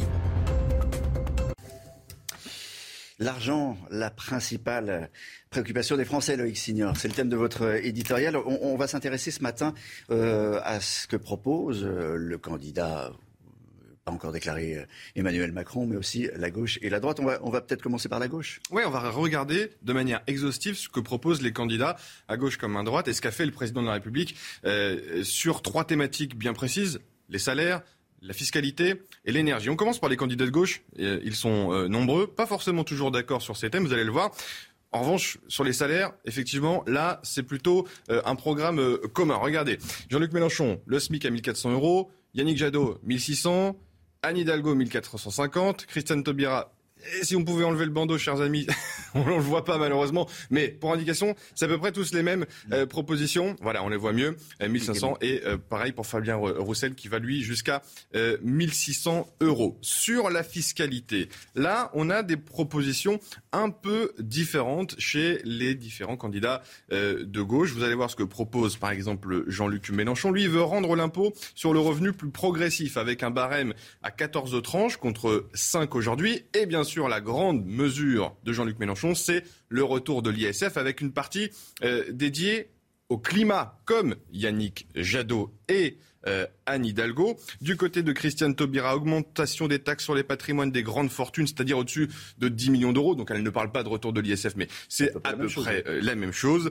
Et du côté de Yannick Jadot, évidemment cette mesure phare à gauche, le retour de l'ISF, un ISF pour la plupart des candidats qu'ils veulent climatique, autrement dit pour financer la transition écologique. Sur l'énergie, justement parce que c'est au cœur de nos discussions en ce moment, avec le gaz, l'électricité, les carburants, que proposent les candidats euh, de gauche? Pour Jean-Luc Mélenchon, il faut bloquer les prix de ce qu'il appelle les produits de première nécessité, le gaz, l'essence ou encore euh, l'électricité. Pour euh, Yannick Jadot, il faut tout simplement mettre en place un chèque énergie. On vous l'a mis comme ça. Il détaille plus largement dans son programme qui sera présenté samedi. 400 euros pour les 6 millions de familles les plus en difficulté face à la hausse des prix du carburant et de l'énergie, et 100 euros pour les 15 millions de familles suivantes. Un chèque énergie, c'est un peu ce qu'a fait Emmanuel Macron avec cette prime euh, inflation. Du côté d'Agnès Hidalgo, on baisse immédiatement la, TVA, ce que se refuse à faire en ce moment euh, le gouvernement. Pour Christiane Taubira, c'est une transition douce vers la euh, voiture euh, électrique, mais on ne touche pas au prix des carburants, par exemple, euh, pour la candidate du Parti radical de gauche. Et enfin, Fabien Roussel du Parti communiste, lui, propose une taxe flottante. C'est ce qu'avait fait Lionel Jospin en son temps, déjà face à une hausse des, carburants. À droite. À, droite, on va voir que les candidats ont cette fois-ci des sujets bien différenciés. On a vu hein, à gauche, ils ont quand même euh, un, chemin assez commun sur les questions de pouvoir d'achat. C'est pas forcément le cas euh, à gauche. Sur les salaires, regardez ce que propose euh, par exemple Marine Le Pen exonération des cotisations patronales en échange de quoi il y aura une augmentation des salaires. Valérie Pécresse, plus 10% sur les salaires jusqu'à 2,2 SMIC. Baisse de la CSG pour Éric Zemmour. Comment il la finance En mettant fin aux aides sociales pour les étrangers. Voilà pour les salaires. On va regarder ce qui se passe du côté de la fiscalité euh, à droite. Les trois candidats. Marine Le Pen, zéro impôt jusqu'à 30 ans, y compris Kylian Mbappé. Elle l'a rappelé. Hein, même si on est très riche avant 30 ans, on ne paiera pas d'impôt sur le revenu. Valérie Pécresse, exonération des taxes de succession. C'est sa marotte, c'est sa grande promesse de campagne jusqu'à 200 euh, 000 euros euros. Éric Zemmour, il faut tailler dans les aides sociales. On vient de le dire, c'est ce qui finance à peu près tout son programme économique. Fin euh, de l'aide médicale d'État également. Et puis sur l'énergie, le sujet majeur euh, du moment, regardez ce que proposent les trois candidats. Marine Le Pen, baisse de la TVA de 20 à 5,5% sur l'essence, sur le gaz, sur l'électricité. Ça coûte 12 milliards d'euros par an. Valérie Pécresse, relever le forfait kilométrique, c'est ce qu'a fait le gouvernement. Éric Zemmour, l'essence payée à 50% par l'employeur. Rapidement, Emmanuel Macron. Bah, rapidement, c'est simple parce qu'en fait, il n'a pas de programme, il n'est pas candidat. Mais on va regarder ce qu'il a fait. Le président de la République, sur ces trois, rapidement quand même. Sur ces trois sujets, rapidement quand même. Regardez euh, sur euh, ce carton qui s'affiche. Suppression de la taxe d'habitation, c'est sa grande mesure fiscale depuis le début de son quinquennat. L'énergie, il a bloqué euh, les prix, il a relevé le barème kilométrique, des indemnités kilométriques. Et puis sur les salaires, c'est cette fameuse prime inflation qui est en train d'être versée aux Français. Merci Loïc d'avoir été exhaustif de cette manière. Je vous rappelle qu'à 8h15, l'invité de la matinale, c'est Marine euh, Le Pen euh, qui répondra aux questions de Laurence Ferrari. Et dans un instant, votre météo. Alexandra, direction les Pyrénées, il fait beau à la montagne. Oui, il fait beau, mais la petite conséquence, euh, mon cher Olivier, c'est que la neige commence à fondre. Alors la bonne nouvelle, c'est qu'on va avoir quelques flocons de neige à partir du début de la semaine prochaine, entre lundi et mardi. Alors pas de grosses chutes de neige, mais quelques petits euh, flocons. En tout cas, le beau temps est toujours au rendez-vous. On conserve également des conditions agréables aujourd'hui dans le sud, avec néanmoins le vent qui va souffler très fort euh, ce matin. On retrouve également un temps très brumeux, très nuageux, avec beaucoup d'humidité. Une nouvelle fois dans les basses couches, notamment le long de la Garonne, ou encore en remontant entre le Val de Saône, ou encore en allant euh, vers le nord-est. Attention parce que parfois les routes sont particulièrement glissantes en raison de brouillard givrant. Dans l'après-midi, c'est l'amélioration, même si les nuages devraient néanmoins persister au nord de la Loire ou encore entre la Garonne et euh, le nord-est. Un temps assez brumeux, hein, vous le voyez, entre le plateau de Langres et euh, le nord de la Bourgogne. Toujours du vent en Méditerranée, ça va souffler très très fort, hein, notamment autour du golfe du Lion, en basse vallée du Rhône, avec des vents de l'ordre de 80 à 90 km par heure. Côté température, petit conseil matinal, couvrez-vous, moins 5, moins 6 degrés actuellement sur les régions centrales. Des températures un petit peu plus douces en remontant vers le nord. Et puis dans l'après-midi, les températures remontent légèrement. 8 degrés à Paris ou encore à Lille. Vous aurez 9 degrés pour le Pays Basque, 10 degrés à Bordeaux. Et un petit air de printemps pour nos amis montpelliérains avec 17 degrés. Votre week-end, je sais que ça vous intéresse. Un temps assez mitigé une nouvelle fois sur le nord avec une nouvelle perturbation qui va arriver demain. Le vent se maintient en Méditerranée et les températures remontent légèrement au nord comme au sud. Il est 7 heures. Merci d'être avec nous sur CNews, euh, la suite de votre matinale. On va vous parler dans un instant de cette terrible histoire. Un petit garçon de 10 ans tué à l'arme blanche à Ferrières-en-Briste, en Seine-et-Marne. Euh, son corps a été retrouvé hier dans une valise située dans une benne à, à, à. Et euh, c'est sa maman, euh, sa mère qui est euh, recherchée, dont on est sans nouvelles. Euh, tout à l'heure, on, on, ira au début du, du journal euh, sur place. On accueille aujourd'hui jeudi pour le débat Olivier d'Artigol, chroniqueur politique, et puis Franck Elisio, vice-président du groupe RN à la région PACA et conseiller de Marine Le Pen. Donc ce sera le face-à-face sud-ouest contre sud-est. Oh. Voilà, qui se rejoignent à Montpellier où il fait 17 degrés, comme l'a dit Alexandra. C'est exactement le, l'épicentre. À la une, donc, les recherches qui se poursuivent en, Seine-et-Marne après le meurtre tragique d'un enfant de 10 ans, Chana. Et oui, il a été retrouvé mort hier dans une valise à Ferrières-en-Brie. Sa disparition ainsi que celle de sa mère avait été signalée la veille. Elle est toujours activement recherchée par la police. Et justement, on va retrouver tout de suite Jeanne Cancard et Fabrice Elsner en direct de Ferrières-en-Brie. Jeanne, la mère est au centre de tous les soupçons. Des moyens importants ont été déployés pour la retrouver. Oui, Chana, gendarmes et officiers de la police judiciaire sont activement mobilisés pour tenter de retrouver cette mère de famille âgée de 33 ans. Où est-elle? Est-elle encore en vie? Quelle est son état psychologique? Autant de questions auxquelles tentent actuellement de répondre les enquêteurs près de trois jours après la disparition de celle eh bien, qui est soupçonnée du meurtre de son fils. Puisqu'on le rappelle, tout a commencé mercredi quand le père de famille rentre ici à son domicile. Mais étant sans nouvelles ni de leur fils ni de sa femme, il décide de contacter les forces de l'ordre qui, une fois arrivés sur place, eh bien, découvre des taches de sang à l'intérieur euh, du euh, domicile. Puis, avec les recherches, eh finalement, c'est hier matin que le corps du petit garçon est retrouvé à l'intérieur d'une valise dans une benne à Gravat, située à seulement quelques mètres d'ici, de là où nous nous trouvons. Il faut savoir que le corps du garçon présente des lésions importantes et qu'une autopsie va être euh, réalisée aujourd'hui. Mais pour l'instant, d'après les premiers éléments de l'enquête, il s'agirait d'un meurtre à l'arme blanche. Merci euh, beaucoup, euh, Jeanne Cancard. On vous retrouvera à nouveau euh, dans cette matinale et, tout au long de la, journée avec Fabrice Esner. Les derniers chiffres de l'épidémie de Covid en France. Oui, 392 000 nouveaux cas ont été enregistrés ces dernières 24 heures à l'hôpital. Près de 31 000 patients sont hospitalisés, un chiffre qui continue d'augmenter. Plus 358 personnes en 24 heures, près de 3 700 patients en soins critiques. Enfin, 268 décès ont été recensés. On fait presque plus attention, mais 268 décès ces dernières 24 heures, encore une fois, c'est énorme. Question qui est au cœur de, du débat en ce moment. Faut-il faire payer les frais d'hospitalisation aux personnes non vaccinées? Eh c'est la question que se pose Martin Hirsch, directeur général des hôpitaux mm. de Paris. Les dépenses engagées pour la lutte contre l'épidémie atteignent des sommets. Parmi elles, les frais d'hospitalisation des personnes non vaccinées. Alors, qu'en pensez-vous? Est-ce qu'il faut faire payer les frais d'hospitalisation à ces personnes non vaccinées? On vous a posé la question. Je suis pour le partage. Euh, on a une sécurité sociale, donc bon, non, ça ne me paraît pas correct. Ce que ça coûte vraiment cher, c'est hyper cher. Ils refusent une couverture sociale qui est, générale, donc il n'y a aucune raison effectivement que ensuite on dépense alors qu'il y a des opérations qui ont été déprogrammées à cause de quoi. Voilà, ça sera l'une des questions du face-à-face dans un instant, mais on a posé également la question sur le Twitter de CNews. Exactement, donc euh, la même question, est-ce qu'il faut faire payer les frais d'hospitalisation aux personnes non vaccinées? On va regarder vos réponses. Oui à 19% et non à 81%. Un nom massif non euh, massif, euh, Olivier D'Artigol, Franck Alizio. Euh, bah, je vous pose la, même question. ce qui est assez fou, c'est que ça vienne de Martin Hirsch aujourd'hui, cette proposition. Avant Noël, juste avant Noël, on, en parlait. Il y avait eu des tribunes, des soignants qui disant peut-être qu'il faut poser la question parce que les gens qui sont en réa aujourd'hui ne sont pas pour la plupart vaccinés à 90%. Donc on, peut poser la question. Aujourd'hui, c'est Martin Hirsch. C'est pas n'importe qui, Martin Hirsch. Oui, d'où parle-t-il C'est le patron de l'assistance publique hôpitaux de Paris. Mmh mastodonte dans le système français de santé. Euh, on sent bien qu'elle a un ballon d'essai pour voir comment ça peut réagir. Euh, c'est une question improbable. Vers quelle société va-t-on si on va vers ça en France, il faut le rappeler, la vaccination n'est pas obligatoire. Martin Hirsch ferait mieux de se concentrer sur sa tâche en réarmant pour de vrai l'hôpital, euh, en ouvrant des lits, en ouvrant des établissements, en écoutant les soignants. Euh, en finir avec l'hôpital entreprise. Euh, il y a tant de choses à faire euh, pour tirer les enseignements de, mhm. l'épidémie. Il a tort, Martin Hirsch, de, poser la question comme cela, Franck, Franck Évidemment, évidemment qu'on sera d'accord là-dessus. on a l'impression que Martin Hirsch dit tout haut ce que certains ultravax, on va dire, des fanatiques du, vaccin, les promoteurs de l'hystérie sanitaire, une partie du, gouvernement, euh, si ce n'est tout le gouvernement, euh, pense tout bas.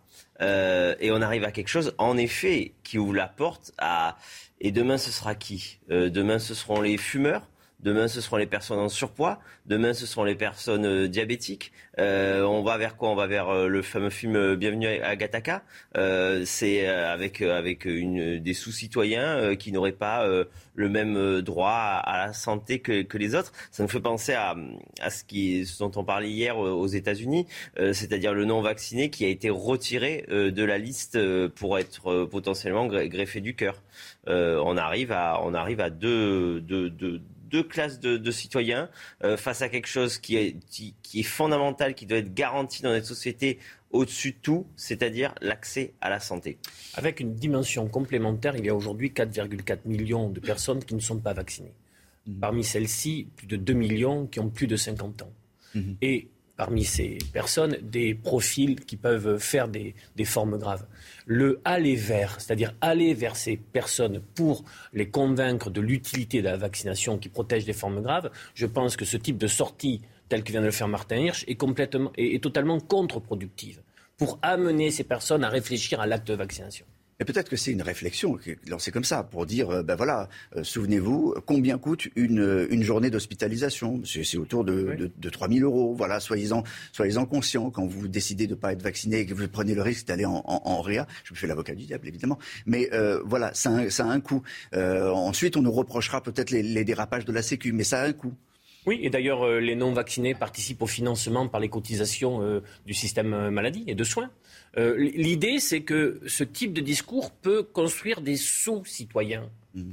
On ressentait cette petite musique dans les déclarations d'Emmanuel Macron. sur le fait d'emmerder les non-vaccinés.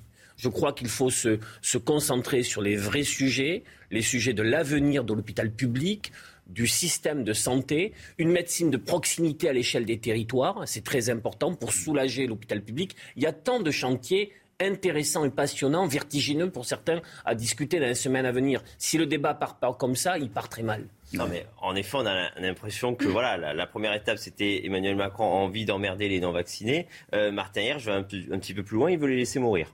Euh, non, ce qu'il faut euh, la vraie question qu'il faut se poser et qu'il aurait fallu se poser depuis le début de cette crise, en effet, c'est les capacités de l'hôpital. Et donc, plus que jamais, l'hôpital doit être un débat dans cette campagne présidentielle. C'est là où on pose les vraies questions aux Français. Et la vraie question, c'est comment on reprend en main l'hôpital public français, comment on lui redonne les moyens, mais surtout, comment on le gère de nouveau comme un hôpital ni comme une, ni comme une entreprise, euh, ni comme euh, une grande centrale euh, soviétique où plus, plus personne ne, ne, dirige quoi que ce soit et tout est dans la rationalisation et quelque part l'irrationnel.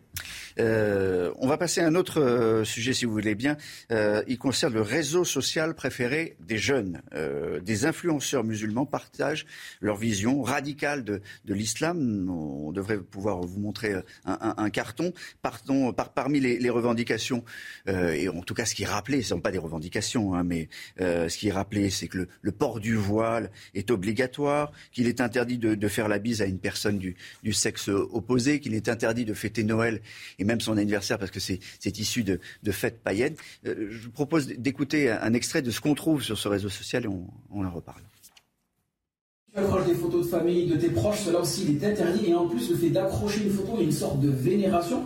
Et cela est en contradiction avec les principes de l'unicité d'Allah alors, euh, quand vous avez découvert ça, c'est une enquête de, de, de, la Croix, vous avez réagi comment En disant c'est c'est le nouvel endroit euh, où, euh, où, les salafistes vont. On trouve beaucoup de choses sur les réseaux sociaux, mais là, c'est viral, hein, ça marche très fort. Oui, bien sûr, et sur ce réseau, en effet, très, très fréquenté par, par les jeunes, l'islamisme le, est un projet politique qui n'est pas compatible avec euh, notre République et nos principes démocratiques.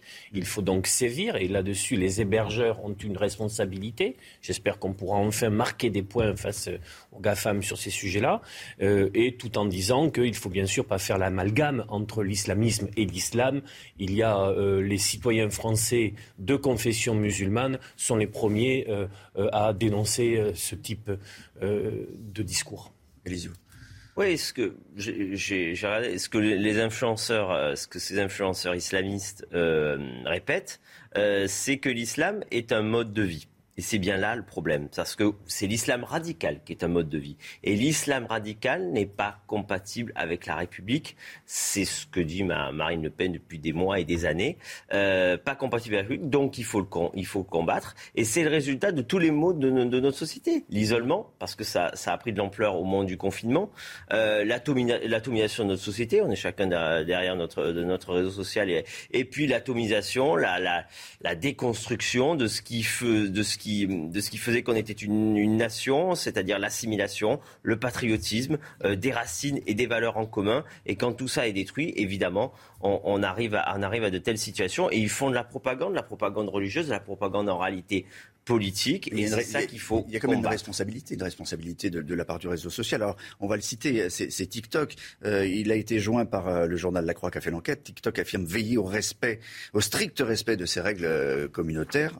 et d'après l'entreprise, plus de 81 millions de vidéos, 81 millions de vidéos qui étaient comme ça ont été supprimées pour infraction à ces, à ces règles communautaires ou conditions de service entre avril et juin 2021. Je cite tout le communiqué donc 94,1% avant même de faire l'objet d'un signalement, parce qu'elles sont, elles sont quand même signalées. Le problème, c'est qu'en quelques clics, on peut tomber sur ce type de vidéo, qui donc euh, euh, est un prosélytisme d'un projet politique euh, qu'on condamne. Euh, il y a à la fois la responsabilité euh, des réseaux, mais aussi euh, la responsabilité de l'éducation, de notre société. il faut aussi une éducation, je pense, à ces réseaux sociaux. Oui, mais c'est, pardon, ce sont des mosquées 2.0. Oui, oui, oui, mais c'est, vous avez raison de, de, pointer la responsabilité des réseaux sociaux parce que justement, on a toujours cette impression de deux poids deux mesures. Euh, n'importe quel cadre, n'importe quel militant de n'importe quel parti d'ailleurs, qui est un peu véhément, va se faire suspendre son compte sur Twitter, sur Facebook, sur tous les réseaux sociaux.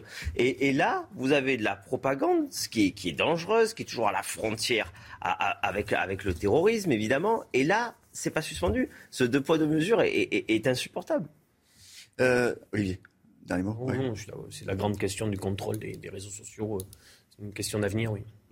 Euh, un dernier euh, point, on a, on, a, on a une minute, mais, mais dans le Parisien aujourd'hui, vous avez vu les confidences de, de, Marion Maréchal qui pourrait ne, pas soutenir Marine Le Pen. Ça vous inspire un, commentaire, Franck Alizio je, n'imagine pas faire ce dont parle le, Parisien. Je ne vois, pas ce, qu'elle irait faire dans cette, dans cette galère en compétition, bagarre avec euh, euh, Pelletier, Knafo. Enfin, je, ne vois pas. Euh, l'enjeu, c'est de, 2022, c'est maintenant. on a bien compris que chez Zemmour, il jouait 2027, 2032, 2020, c'est quoi? Mais vous trouvez que c'est un, coup, un coup de couteau?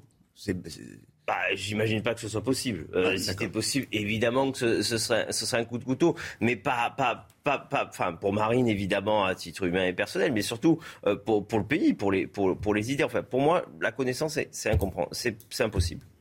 L'entourage immédiat de Marion Maréchal Le Pen a déjà euh, migré vers d'autres rives.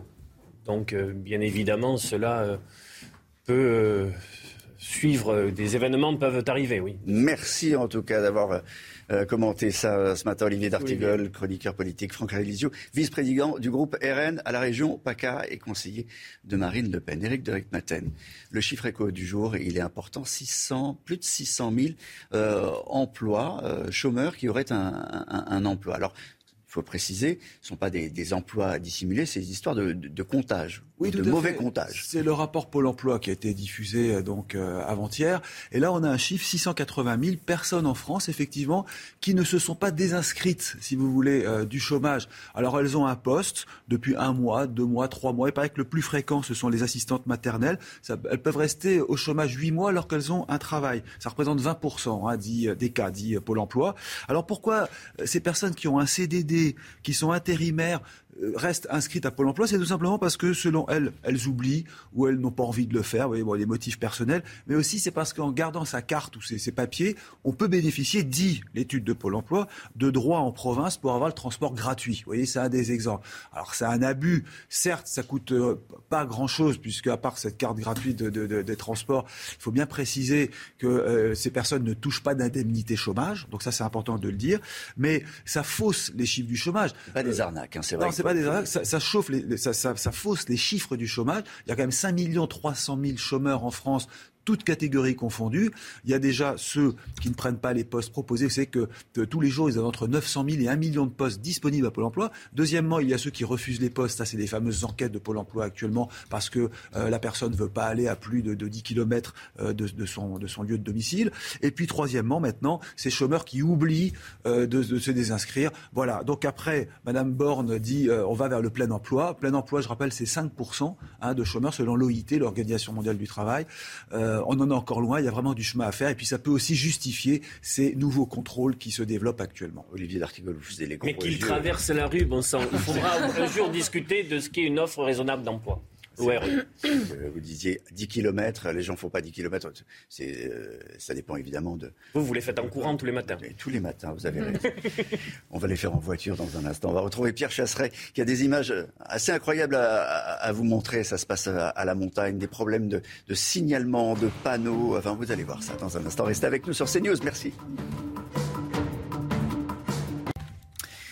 Toute la vie de l'automobile, c'est avec Pierre Chasseret. Bonjour Pierre. ce matin, vous nous emmenez à la montagne où un automobiliste euh, a, comment dire, voulu faire euh, du ski, mais en voiture. Oui, c'est bien le problème. Je vous propose de regarder cette image d'un automobiliste qui part à ski, mais sur une piste rouge. Regardez et écoutez. Ah ouais, j'espère. J'espère que c'est dans le journal. Ça vaut le coup, hein ça, c'est jamais vu. Ça fait 50 ans que je fais du ski ici. Hein. Mais là, je jamais vu. Hein. alors là, euh, c'est la remontée. Mais on imagine donc que la voiture Descendu. On n'a Ah pas bon. filmé la descente. Alors qu'est-ce qui s'est passé? Eh bien, on est au Markstein, donc on est à mi-chemin entre Gérardmer, Colmar, Mulhouse, à peu près. Et là, un automobiliste se trompe de route et il va dévaler la pente. La vidéo a été saisie, elle, par un vrai skieur. Il voulait la vidéo dans le journal. Il a fait mieux. Il l'a eu dans la matinale de CNews. Et voilà, il, voulait dans le journal, bravo. Comment s'est-il retrouvé sur la, sur la piste? Et puis, enfin, ça, ça- ça paraît totalement invraisemblable. ça. Alors- c'est hyper protégé, les pistes de ski. Eh bien justement, ça veut dire qu'il n'a pas respecté la réglementation. En fait, il y a une particularité euh, sur cette piste, c'est que au bout d'un moment, la route, si vous la prenez alors qu'elle est fermée à la circulation, vous finissez par atterrir pas trop loin de la piste. Donc forcément, il ne fallait pas le faire. Il s'est emprunté, il l'a emprunté. Alors dans ce cas précis, tout se termine bien, sans bobo, sans problème.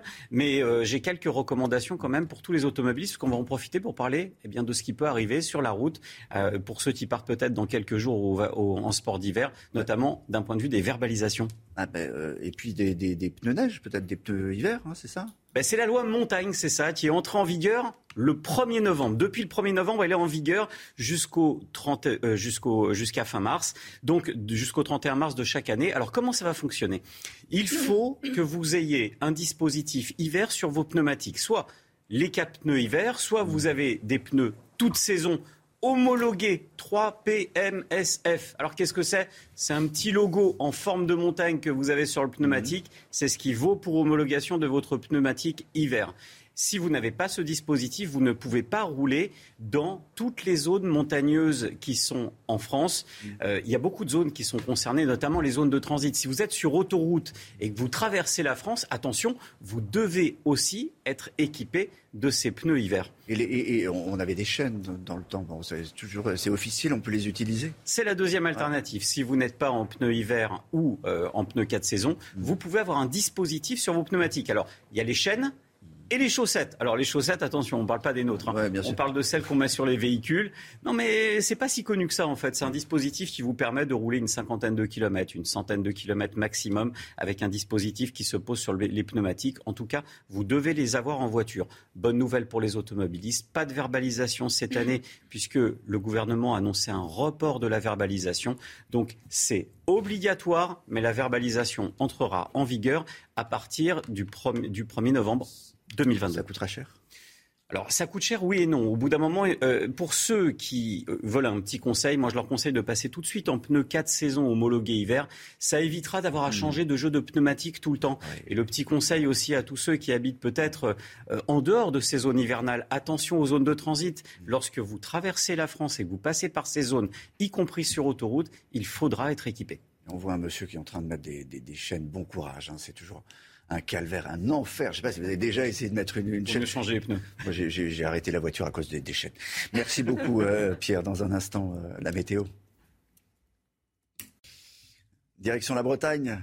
Oui, on prend la direction de Brest où les conditions météo restent nuageuses. Une nouvelle fois ce matin, un petit peu à l'image des jours précédents. Hier, on n'a pas vu beaucoup le soleil. Eh bien, on va garder exactement le même type de conditions météo aujourd'hui. Ce matin, un temps très brumeux. On a toujours cet anticyclone bien positionné qui a tendance donc à plaquer les nuages au sol avec donc un temps bien brumeux le long de la Garonne ou encore en remontant vers le Val de Saône ou encore les Ardennes. On a également euh, beaucoup de brouillard euh, du côté de la 13 en remontant euh, vers la Normandie. Du soleil dans le sud, mais au prix d'un vent assez fort. D'ailleurs, dans l'après-midi, toujours du Mistral et de la Tramontane en Méditerranée. Ça va vraiment souffler très fort en basse vallée du Rhône avec des rafales de l'ordre de 80 à 90 km par heure. Partout ailleurs, un temps parfois nuageux, parfois plutôt lumineux, avec donc des brouillards qui devraient persister sur les confins de la Garonne ou encore en remontant vers le plateau de Langres et les Ardennes. Les températures hivernales ce matin, il fait froid, moins 5, moins 6 degrés, moins 4 degrés en moyenne à Grenoble ou encore à Clermont-Ferrand actuellement, 4 degrés en Corse et dans l'après-midi, eh bien, les températures vont légèrement remonter avec 8 degrés pour le bassin parisien.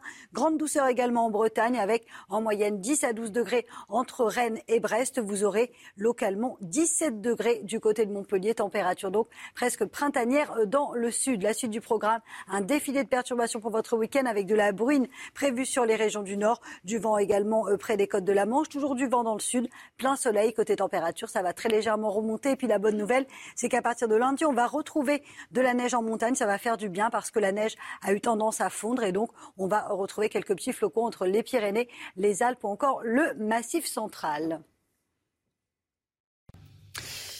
Bientôt 7h30 sur CNews. Merci d'être avec nous. C'est votre matinale. On va parler de ces influenceurs musulmans qui s'emparent d'un réseau social pour euh, jeunes et surtout pour diffuser une vision radicale de l'islam. Ils sont suivis par des millions, des millions de personnes et ont des revendications comme le port du voile obligatoire ou l'interdiction de fêter Noël ou son anniversaire qui sont euh, comparés à des fêtes païennes. On sera à 7h50 notamment avec Najwa El Haïté, avocate, vice-présidente de Territoire de Progrès. Tout à l'heure, ce sera l'heure de, de politique avec vous, Marc Baudrier. Bonjour Marc.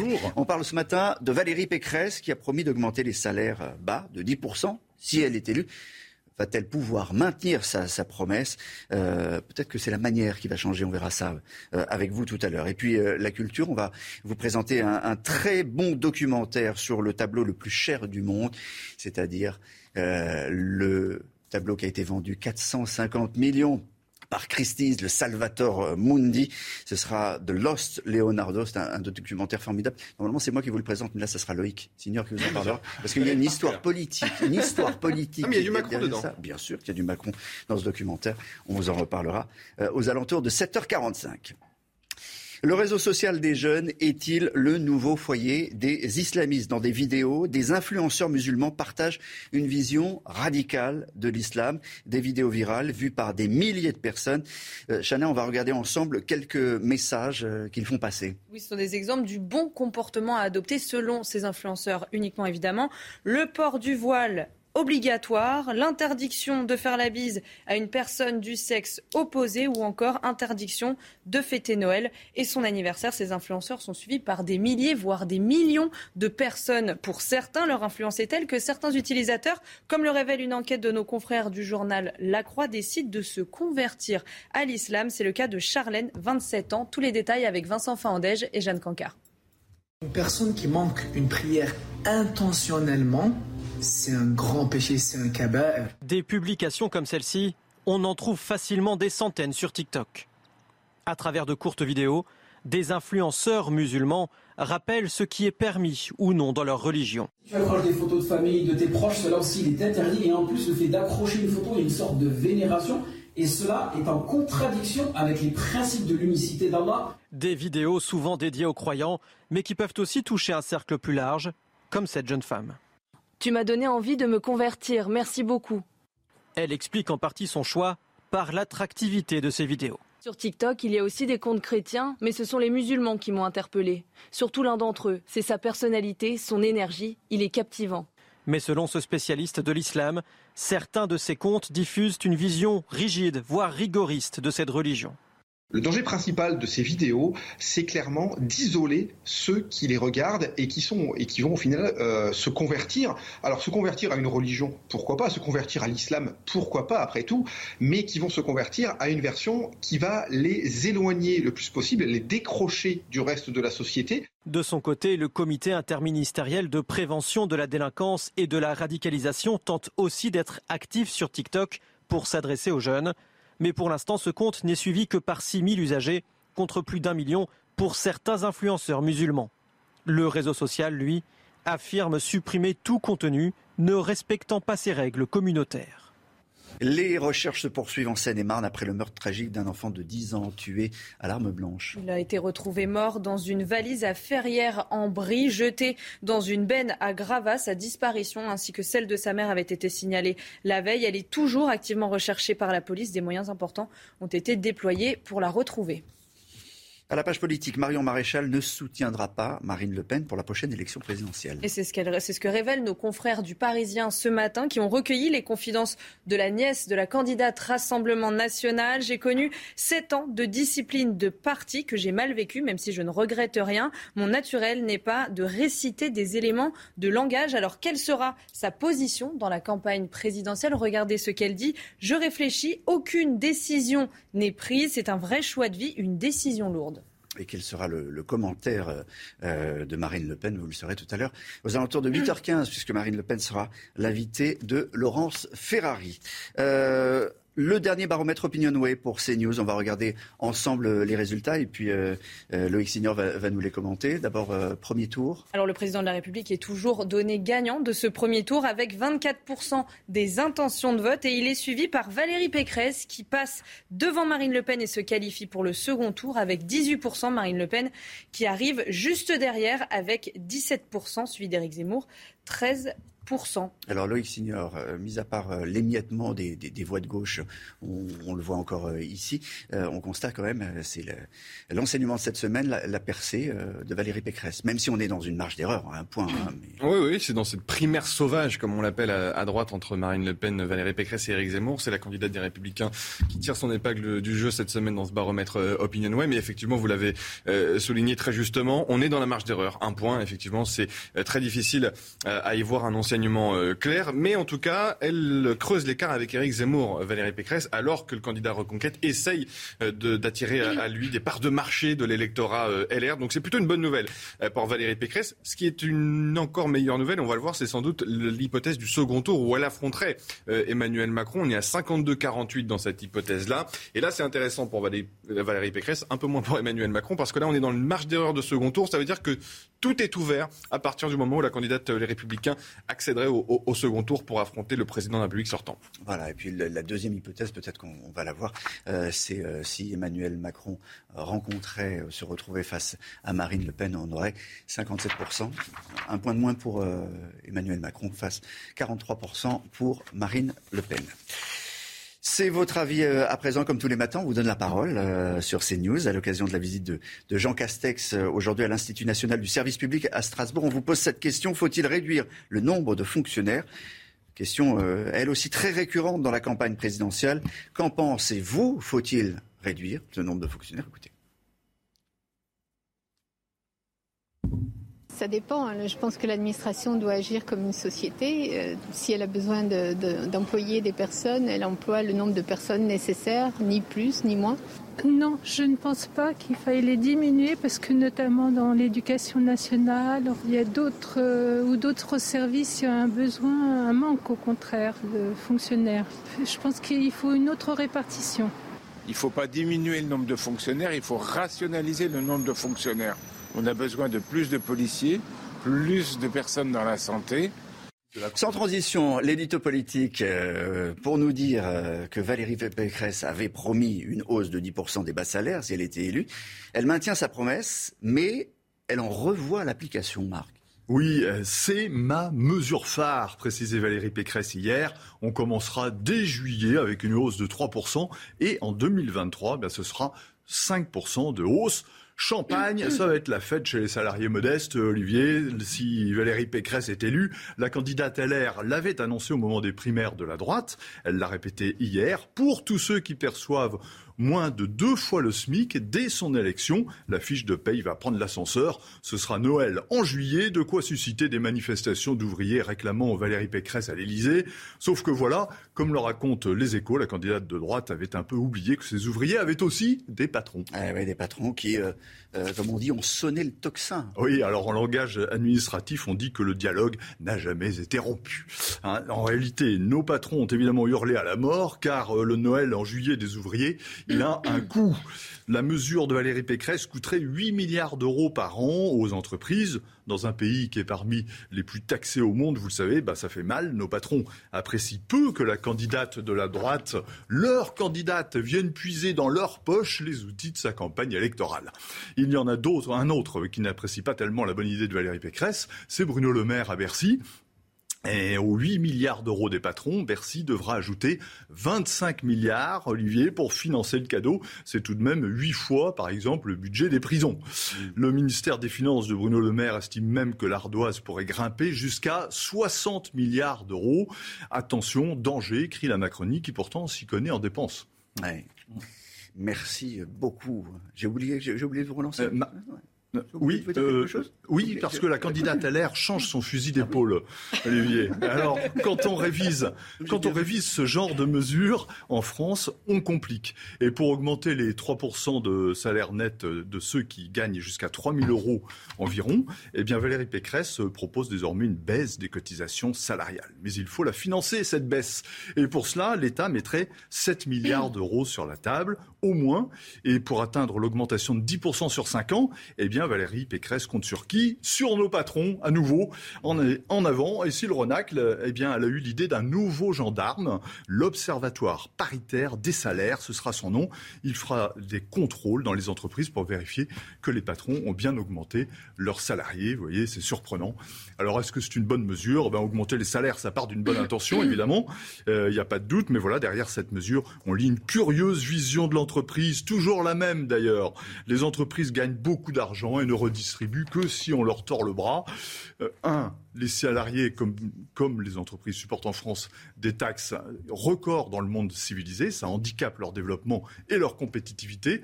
C'est d'abord cela qu'il faut déformer, réformer. Deuxièmement, ces entreprises ont des concurrentes à l'étranger qui profitent de cette situation. Puis troisièmement, certaines entreprises sont riches, d'autres non.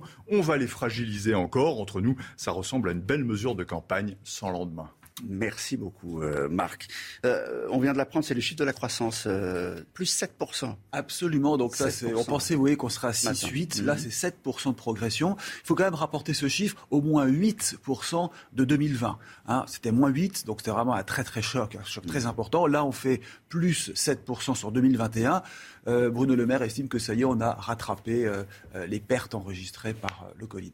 On va, on va parler, on va continuer à parler du, Covid parce que, vous savez, les, tests ont un coût mais un coût euh, phénoménal, Eric. C'est un gouffre financier. Oui, et donc, euh, si vous voulez, l'idée, c'est est-ce qu'on doit continuer ou pas ces tests Covid? Ça, c'est vraiment la, question. Continuer, oui, euh, mais continuer à les financer.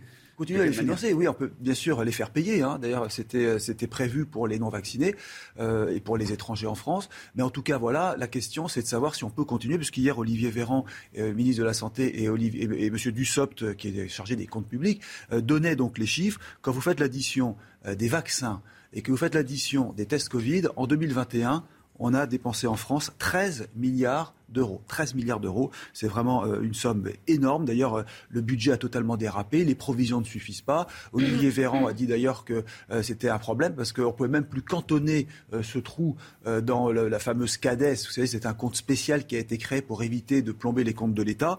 et il a dit on va devoir rembourser. Alors quand on dit on va devoir rembourser, c'est le contribuable, c'est vous, c'est nous qui allons devoir donc mettre la main à la poche. Mais ce que je veux dire par là, c'est que est-ce que ces tests généralisés, gratuits, il y en a quand même 300 à 400 000 par jour, est-ce que tout ça est encore justifié aujourd'hui, sachant que des pays lèvent les restrictions? Le 1er février, par exemple, le Danemark va lever toutes ses restrictions.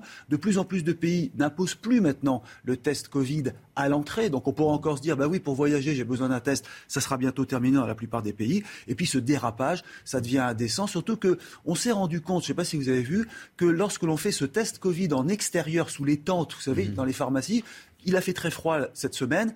Certains tests étaient positifs alors qu'ils ne devaient pas l'être. D'où cette somme considérable qui s'additionne, qui va payer point d'interrogation. Donc il faut arrêter. Bah, écoutez, euh, déjà, je vais vous donner les chiffres de janvier. 1,6 milliard rien que pour les tests, 1 milliard. Aujourd'hui, quand on parle de milliards d'euros, on se dit, bah tiens, c'est devenu la règle de base, c'est banal. Mais 1,6 milliard, ça veut dire que l'enveloppe pour tout 2022 a déjà été consommée, il n'y a plus un sou. Donc le problème, c'est comment va-t-on euh, continuer? Moi, je pense que très honnêtement, il faut arrêter cette généralisation des tests qui, en plus, bloque des gens à la maison. Alors, ça ne veut pas dire, si vous voulez, que si c'est vraiment euh, grave, il faut aller voir son médecin, le médecin prescrira un test, et bien entendu, il faut un arrêt de travail. Mais je terminerai par un point. Je regardais quelle était la, la crise, la grippe la plus forte depuis les dix dernières années. Ça a été en 2016. 8 millions de Français touchés. Vous imaginez si on se mettait à tester tous les potentiels grippes ou tous les rhumes potentiels, ça veut dire qu'il y aurait plus grand monde en hiver qui irait à travailler. Je rappelle qu'un test, ça coûte 36 euros quand même aujourd'hui. Voilà. question, on peut plus on peut plus continuer. Surtout que maintenant, la dette de la Sécu gonfle. On en est à 300 milliards. C'est mon dernier chiffre. 300 milliards. C'est ce que ça représente. C'est l'ensemble des recettes fiscales de la France pour une année. Enfin, en tout cas, il faut continuer à faire des tests, il faut continuer à, se tester, euh, puisque c'est la pratique. Hein. On est tous qu'à contact de, quelque chose à un moment donné. Donc les tests, ça, va continuer, ça va être une obligation. Savoir comment les financer, c'est une autre euh, question. Encore un chiffre qui va vous faire tourner la tête, Eric. Et vous aussi, Marc. 400, et vous aussi, Loïc. 4, et, et Chana aussi. 450 millions, c'est le prix du tableau le plus cher au, monde. Euh, et on n'est toujours pas sûr qu'il soit signé par Léonard de Vinci, mais en tout cas, un documentaire qui sort en salle euh, cette semaine euh, ne lève pas tout à fait le doute. On en parle dans un instant. Alors, je vais vous dire que Loïc connaît ça par cœur, cette histoire. Euh, le documentaire s'appelle Lost Leonardo, le Léonard perdu. C'est un décryptage total autour du tableau le plus cher au, monde, qui s'appelle le Salvator Mundi, attribué, attribué à Léonard de Vinci, vendu 450 millions donc en 2017 chez Christie's. Jamais on n'avait payé une telle somme. Et puis depuis, il a disparu totalement des radars. Trois ans d'enquête ont été nécessaires à un réalisateur danois pour remonter tout le fil, façon euh, polar, avec acheteurs, experts, intermédiaires, FBI, polar incroyable est remarquable. Depuis l'improbable découverte du, tableau à la Nouvelle-Orléans en 2005, payé 1500 dollars au début, puis son maquillage ou son démaquillage, en tout cas sa rénovation par l'experte absolue de la rénovation. Elle s'appelle Diane Modestini et on va l'écouter. There's a transition in this area from the lip to the upper lip um, that is imperceptible. Is exactly what is present in the same area of the Mona Lisa. My hands are shaking. No one except Leonardo could have painted this picture. Alors évidemment, quand il y a l'experte mondiale de Léonard de Vinci, qui, enfin de, de, la restauration, qui vous dit ça ne peut être qu'un Léonard de Vinci, vous êtes tenté de, vous êtes tenté de, de, la croire. Donc, euh, son travail va épater les experts du monde entier. Tout ça, c'est raconté dans le documentaire. Et ils ont été réunis à la National Gallery à Londres. Détail, quand même, elle a, elle a refait le tableau à 85%. Est-ce que c'est donc un Léonard de Vinci ou euh, c'est un, un, tableau de Diane Modestini? Ça, c'est une grande question. En tout cas, les experts ont dit ça pourrait. Enfin, ils l'ont pas dit. Ils l'ont laissé penser. Ce qui fait qu'à partir de là, on a pu le vendre. Et commence une autre histoire qui est absolument passionnante, c'est celle de, la vente du, euh, tableau. Et il y a, un homme incroyable qui apparaît, c'est un homme d'affaires suisse euh, qui s'appelle Yves Bouvier, je ne sais pas si vous le connaissez, c'est le, le grand patron des ports francs. Euh, c'est c'est un, un, milliardaire et lui, il a racheté le tableau, alors une bonne somme, 45 millions, mais il a immédiatement vendu 48 heures plus tard à un oligarque russe. Il l'a vendu quasiment 200 millions de dollars. Euh, ça aussi, c'est une histoire incroyable et on va écouter Yves Bouvier parce que c'est la plus grande bascule de l'histoire de l'art, ça. Ben, c'est comme tout. Il faut acheter au mieux et vendre au plus cher. C'est le principe du commerce. Euh, les gens ne comprennent pas, donc M. Bouvier est un tricheur. Alors que M. Bouvier est un marchand comme tous les marchands. So, once Mr. R found out, he was pretty pissed off. Donc voilà, euh, Loïc le, disait, l'oligarque russe qui a été trahi oui, le, le, le Ribolovlev en question, il est propriétaire d'un club de foot en France, l'AS Monaco. Bon, ce qu'il faut, raconter, c'est la fin du documentaire, c'est-à-dire que euh, il a été acquis ensuite euh, 400 euh, millions. Euh, il a été acquis pas, pas par n'importe qui, par le prince saoudien Mohamed Ben Salam, qui, qui n'a jamais dit, ouais, qui, qui n'a jamais dit. On le voit ici euh, sur les images avec Emmanuel Macron, parce qu'il est venu en France.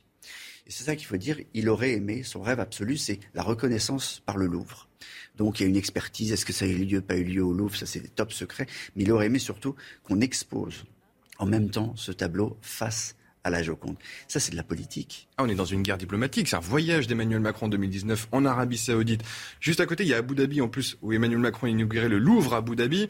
Mohamed Bin Salman lui demande d'exposer euh, le Salvatore Mundi au Louvre. Emmanuel Macron essaye de ne pas répondre. Et en fait, on ne sait pas à ce moment-là, mais Emmanuel Macron d'après nos informations et certaines informations de ce documentaire, ramène le Salvatore Mundi au Louvre via des agents du ministère de la Culture. Ça n'a jamais été euh, avoué euh, officiellement, mais au final, le Louvre est un peu jugé parti. Vu qu'on ne sait pas si c'est un Léonard de Vinci, est-ce qu'on peut vraiment l'exposer? Emmanuel Macron aurait dit non. Pendant des, années, la, Joconde, on n'était pas sûr que ce soit Léonard de Vinci. À un moment, il y a une histoire avec Kennedy qui est racontée également dans ce documentaire. Je peux que vous recommander, je pourrais en parler trois heures, mais il faut aller voir ce documentaire. C'est en salle, s'appelle Lost Leonardo. Dans un instant, notre invité sur CNews sera Najwa El Haïté, avocate, vice-présidente de Territoire de Progrès, et on parlera euh, des dangers du salafisme 2.0 sur les réseaux sociaux et en particulier des réseaux qui touchent les jeunes. Rendez-vous avec Sonia Mabrouk dans Midi News du lundi au jeudi de midi à 14h. Nous sommes euh, en direct avec Najwa El Haïté. Vous êtes avocate, vice-présidente de Territoire de, Progrès. Euh, on l'a vu tout à l'heure, il y a une nouvelle génération d'influenceurs musulmans qui, qui touchent une, une audience euh, considérable sur un réseau social qui touche, lui, les, jeunes, avec des vidéos ultra courtes, on les a vues tout à l'heure, qui font la promotion d'une approche très rigoriste de, de l'islam. D'abord, est-ce que ça vous étonne que l'on utilise les réseaux sociaux, et en particulier les réseaux sociaux qui touchent les jeunes, pour, euh, pour parler euh, de l'islam rigoriste. Oui, bonjour. Tout d'abord, merci pour votre invitation. Non, je ne suis pas du tout euh, étonnée par la présence de prédicateurs d'un islam rigoriste qui toucherait particulièrement les jeunes, puisqu'on parle de, notamment de, de, TikTok depuis de longues années. ces influenceurs sont présents sont présents sur un certain nombre de, réseaux sociaux, c'est-à-dire Twitter, Facebook, et donc ils ne pouvaient qu'être présents sur TikTok, qui comprend euh, plus de 4 millions euh, de, comptes actifs en France, ce qui est énorme. Et donc, pour eux, c'est un terrain d'influence très important. TikTok, je rappelle, est très influent auprès des jeunes, préadolescents, jeunes adultes, donc ça va de, de 15 euh, à 25 ans. Et donc, vous avez euh, des influenceurs euh, qui se permettent de dire tout et n'importe quoi sur la religion musulmane. Certains vous disent que ce n'est pas bien de célébrer bah, les anniversaires, de, souhaiter la bonne année. Et donc, vous avez une ubérisation de, de, la, de la religion musulmane. Et ça, c'est c'est très dangereux. Et je comprends que les autorités publiques françaises soient, soient inquiètes. Donc face à ça, vous me direz, mais qu'est-ce qu'il faut faire? Alors est-ce qu'il faut être, être, inquiet, être inquiet, c'est une chose, mais qu'est-ce qu'on peut euh, faire pour empêcher euh, ce genre de, de, messages d'apparaître, euh, que ce soit sur TikTok, sur, sur Twitter, sur Facebook, etc. quel est le, le poids que l'on peut appliquer et les interdictions éventuelles sur ces réseaux?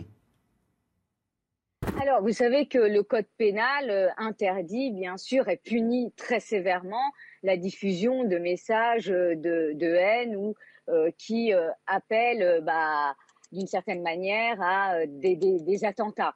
Donc là, le code pénal existe. Et je dirais qu'il faut absolument que les pouvoirs publics, et ils le font déjà, responsabilisent ces plateformes. Mais ce n'est pas suffisant d'interdire parce que vous savez que ces vidéos, eh bien, euh, elles sont euh, visibles à travers le monde. Si vous utilisez euh, l'application VPN, vous avez beau interdire, et l'État indien avait interdit un certain nombre de vidéos diffusées sur TikTok, et eh ben il n'empêche que vous pouvez utiliser avec l'application VPN, eh bien accéder à, cette plateforme. Euh, donc l'interdiction, euh, oui, responsabiliser les plateformes. Euh, oui, mais l'interdiction n'est pas évidente, comme je, viens de le dire.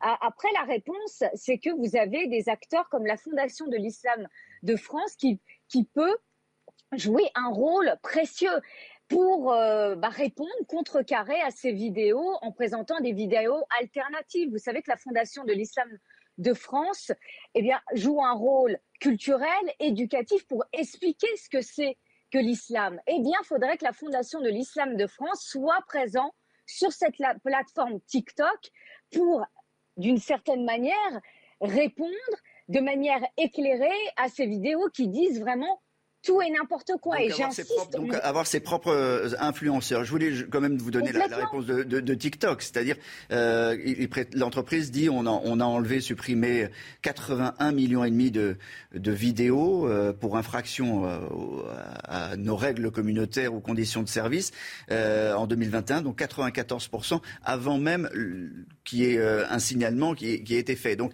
il y a une sorte, TikTok nous dit que euh, ils ont pris leur, leur responsabilité leur part, mais enfin il y en a, il y en a énormément de, ces vidéos encore.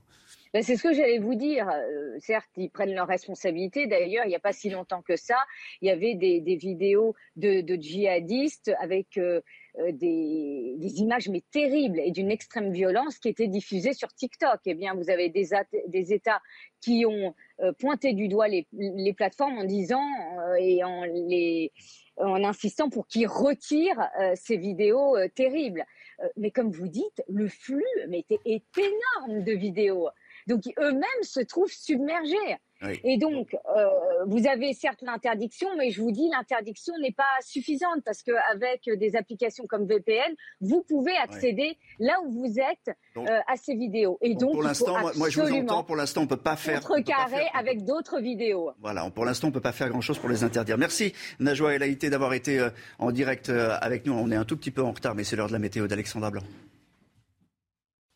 Ravi de vous retrouver avec des conditions météo relativement calmes en cette journée de vendredi avec néanmoins beaucoup de vent en direction des régions méridionales, beaucoup de Mistral en basse vallée du Rhône. Ça souffle déjà bien fort avec des rafales de l'ordre de 100 km par heure. Partout ailleurs, un temps assez brumeux, assez nuageux avec des brouillards localement givrants le long de la Garonne ou encore en remontant vers le Val de Saône et le plateau de Langres. On retrouve également quelques averses résiduelles en remontant vers le nord-est. Dans l'après-midi, c'est globalement l'amélioration avec toujours cette alternance de nuages et sur les régions du nord. Si vous êtes en Bretagne, le temps va rester nuageux et puis toujours un temps bien brumeux, bien chargé, notamment le long de la Garonne ou encore en remontant vers la Bourgogne, la Franche-Comté ou encore les Ardennes. Toujours du plein soleil autour du golfe du Lion. Conséquence, le beau temps sera donc au rendez-vous. Les températures hivernales ce matin, couvrez-vous, moins 5, moins 6 degrés en moyenne sur les régions centrales, 4 degrés néanmoins à Paris ou encore 8 degrés à Perpignan. Et dans l'après-midi, les températures restent contrastées, mais elles remontent un petit peu avec en moyenne 12 degrés euh, pour la pointe bretonne. Vous aurez 8 degrés à Lille, 9 degrés pour le Pays Basque et même un air de printemps dans le sud-ouest avec en moyenne 17 degrés euh, pour Montpellier. La suite du programme, conditions météo relativement mitigées pour votre week-end avec une perturbation qui va arriver samedi. Dimanche, on retrouvera de la grisaille, du vent en Méditerranée. Néanmoins, les températures vont légèrement remonter au nord comme au sud. Lundi, on aura un petit peu de neige en montagne. La suite de votre matinale CNews, on va tout de suite euh, retrouver euh, Jeanne Cancard et Fabrice Esner qui sont en direct de, de Ferrières en, en, en Brie, euh, où vous le savez, euh, le corps d'un petit garçon a été retrouvé, un petit garçon de, de 10 ans, dans des conditions tuées, dans des conditions atroces. Où en sont les recherches et l'enquête, Jeanne, ce matin? Eh bien, Olivier, la mère est toujours activement recherchée. Cette mère de famille âgée euh, de 33 ans, des gendarmes et aussi euh, des officiers de la police judiciaire sont mobilisés pour tenter euh, de la retrouver. Elle est soupçonnée du meurtre de son fils, lui âgé de 10 ans, puisque c'est hier en fin de matinée, eh bien que les forces de l'ordre qui déjà recherchaient l'enfant et la mère depuis la veille, eh bien ont découvert, fait cette découverte glaçante, celle du corps du petit garçon dans une valise, à l'intérieur d'une valise, dans une benne de gravats située à seulement quelques mètres du domicile de la famille là où nous trouvons. Il faut savoir que cette maison, elle vient tout juste d'être livrée. Ce lotissement, c'est ce que nous disent les voisins aux alentours. Eh bien, il est très récent, à peine un mois. Donc, les voisins ici se connaissent peu, mais évidemment, tous sont sous le choc de cette découverte tragique. Il faut savoir que lorsque le garçon a été retrouvé, eh bien, il présentait des lésions, des lésions euh, importantes sur le corps. Une autopsie va avoir lieu aujourd'hui pour tenter de déterminer les circonstances de sa mort. Mais ce qu'on sait pour l'instant, eh bien, c'est que c'est une arme blanche qui serait à l'origine de son décès. Merci Jeanne Cancard avec Fabrice Esner. Euh, la croissance française, du jamais vu depuis euh, 52 ans, Chana. Et oui, elle a atteint 7% en 2021, chiffre publié par l'INSEE. Ce rebond intervient après la récession record de 2020, moins 8%. Pour le ministre de l'économie Bruno Le Maire, le, record, le rebond spectaculaire de la croissance en 2021 efface la crise économique. Et Eric confirme, c'est du jamais vu depuis 52 ans. C'est du jamais vu, mais enfin, il reste quand même quelques zones d'ombre. Quand vous faites moins 8, plus 7, vous n'arrivez pas au niveau zéro. Il y a encore la production industrielle qui est en baisse. baisse, l'automobile qui marche mal, le transport aérien qui n'ont pas repris. Donc vous voyez quand même, il ne faut pas trop se réjouir. On est en dessous de à peu près 1,6 en dessous de ce qu'on devrait être. À la page politique, Marion Maréchal ne soutiendra pas Marine Le Pen pour la prochaine élection présidentielle. C'est ce que révèlent nos confrères du Parisien ce matin qui ont recueilli les confidences de la nièce de la candidate Rassemblement national. Alors, quelle sera sa position dans la campagne présidentielle? Regardez ce qu'elle dit. Je réfléchis, aucune décision n'est prise. C'est un vrai choix de vie, une décision lourde. Loïc Seigneur, euh, toujours à propos de la campagne, Emmanuel Macron n'est pas en campagne, bien sûr que non. Mais en revanche, il y a déjà des affiches. Elle surtout pas dire que le président est en campagne. voyons. Eh, ça ressemble à une campagne, ça a l'odeur d'une campagne. Regardez, c'est une, affiche de campagne. Ah. Mais eh, on ne voit pas le visage du candidat. évidemment, il n'y en a pas. On ne voit pas le logo du parti, parce qu'il ne faudrait surtout pas le dire. Un slogan, en revanche, il y en a un. Avec vous, alors pourquoi En Marche Parce que c'est bien évidemment En Marche qui se cache derrière cette campagne. Euh, a mais, décidé... mais, les gens vont le savoir Mais les gens vont le savoir. Pourquoi? Parce qu'il y a aussi un site. Vous avez vu, il y a un QR code. on s'est inspiré de la, lutte contre le Covid euh, du côté des troupes d'Emmanuel Macron. On a mis un petit QR code en bas qui nous amène à un site internet En Marche, euh, avec vous 2022, pas En Marche. Et là, en fait, c'est le même principe qu'en 2016, celui du porte-à-porte de la Grande Marche, sauf que cette fois-ci, on a mêlé ça avec l'esprit du grand débat. C'est-à-dire que c'est un site participatif. Et donc, en gros, les gens vont pouvoir euh, mettre euh, des informations les concernant et ce qu'ils veulent avoir comme euh, envie en, en, 2022. Bref, c'est une grosse opération de com. Il y aura des affiches partout en France à partir de ce week-end avant d'avoir peut-être du côté d'En Marche un, candidat. Quand vous dites partout en France, c'est un demi-million d'affiches. 500 000 euh, affiches qui vont être euh, euh, placardées ce, week-end par les militants d'Emmanuel Macron. Merci Loïc. Nouveau coup dur pour le groupe Orpea.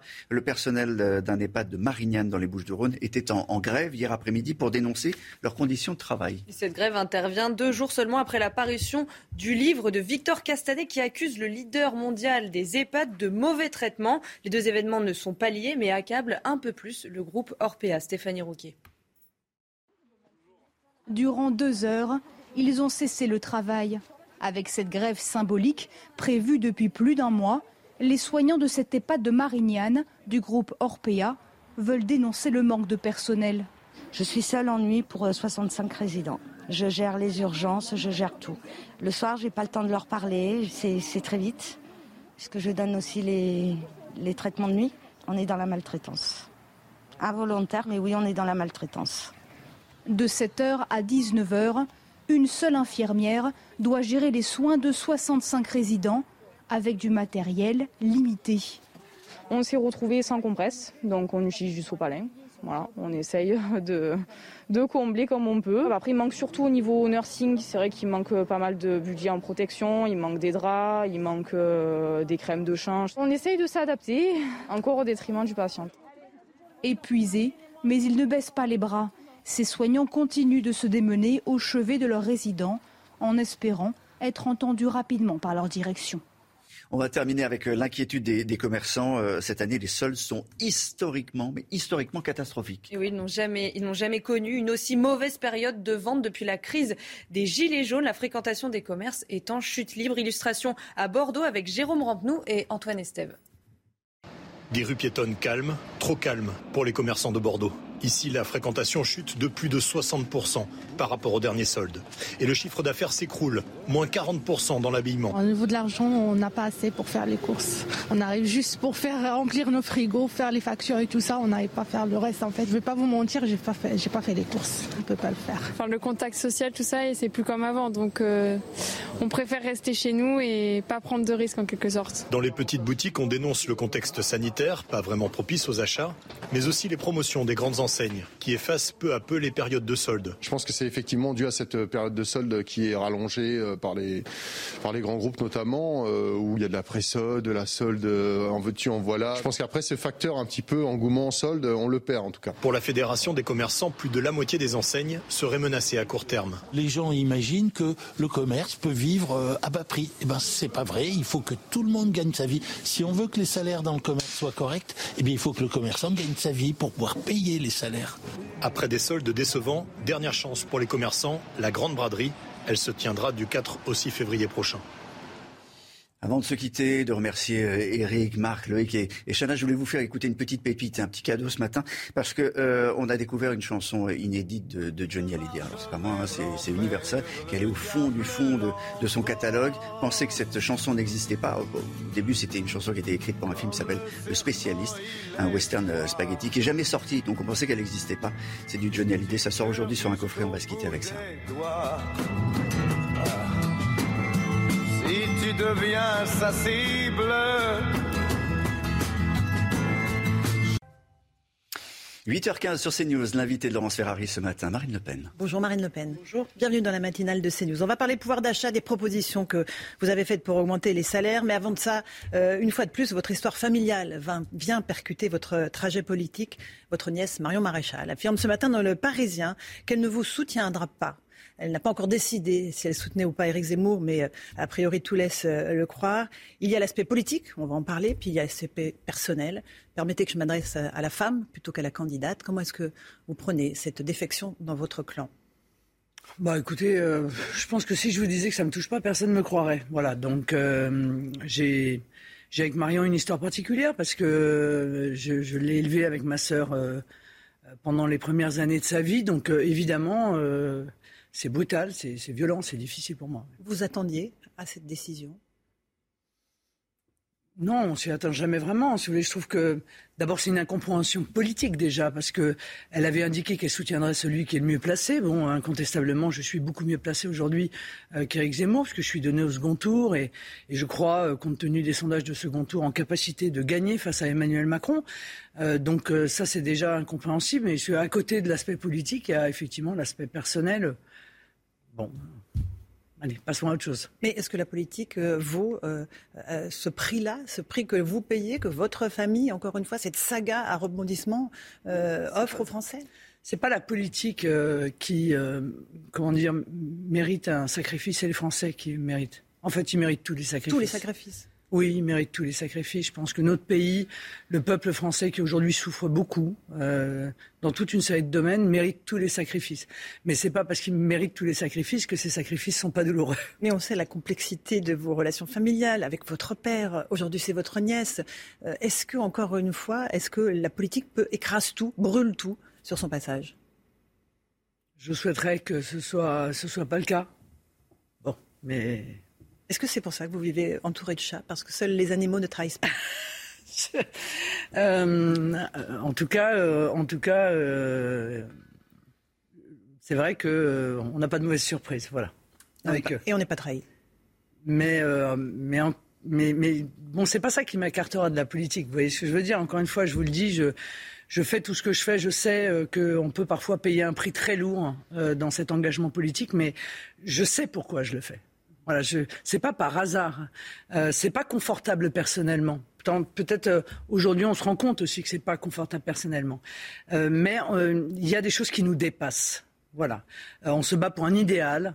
Euh, et on se bat pour des, pour des gens, pour des hommes, pour des femmes, pour des enfants, pour leur avenir. Et c'est ça qui me donne la force, moi, aujourd'hui. On a parlé de l'aspect personnel, il y a l'aspect politique aussi qui existe. Marion Maréchal pointe du doigt les allers-retours idéologiques, programmatiques, incessants, notamment sur le mariage pour tous, la Cour européenne des droits de l'homme. Il y a un manque de cohérence et de vision de votre part. Ça, c'est de la politique.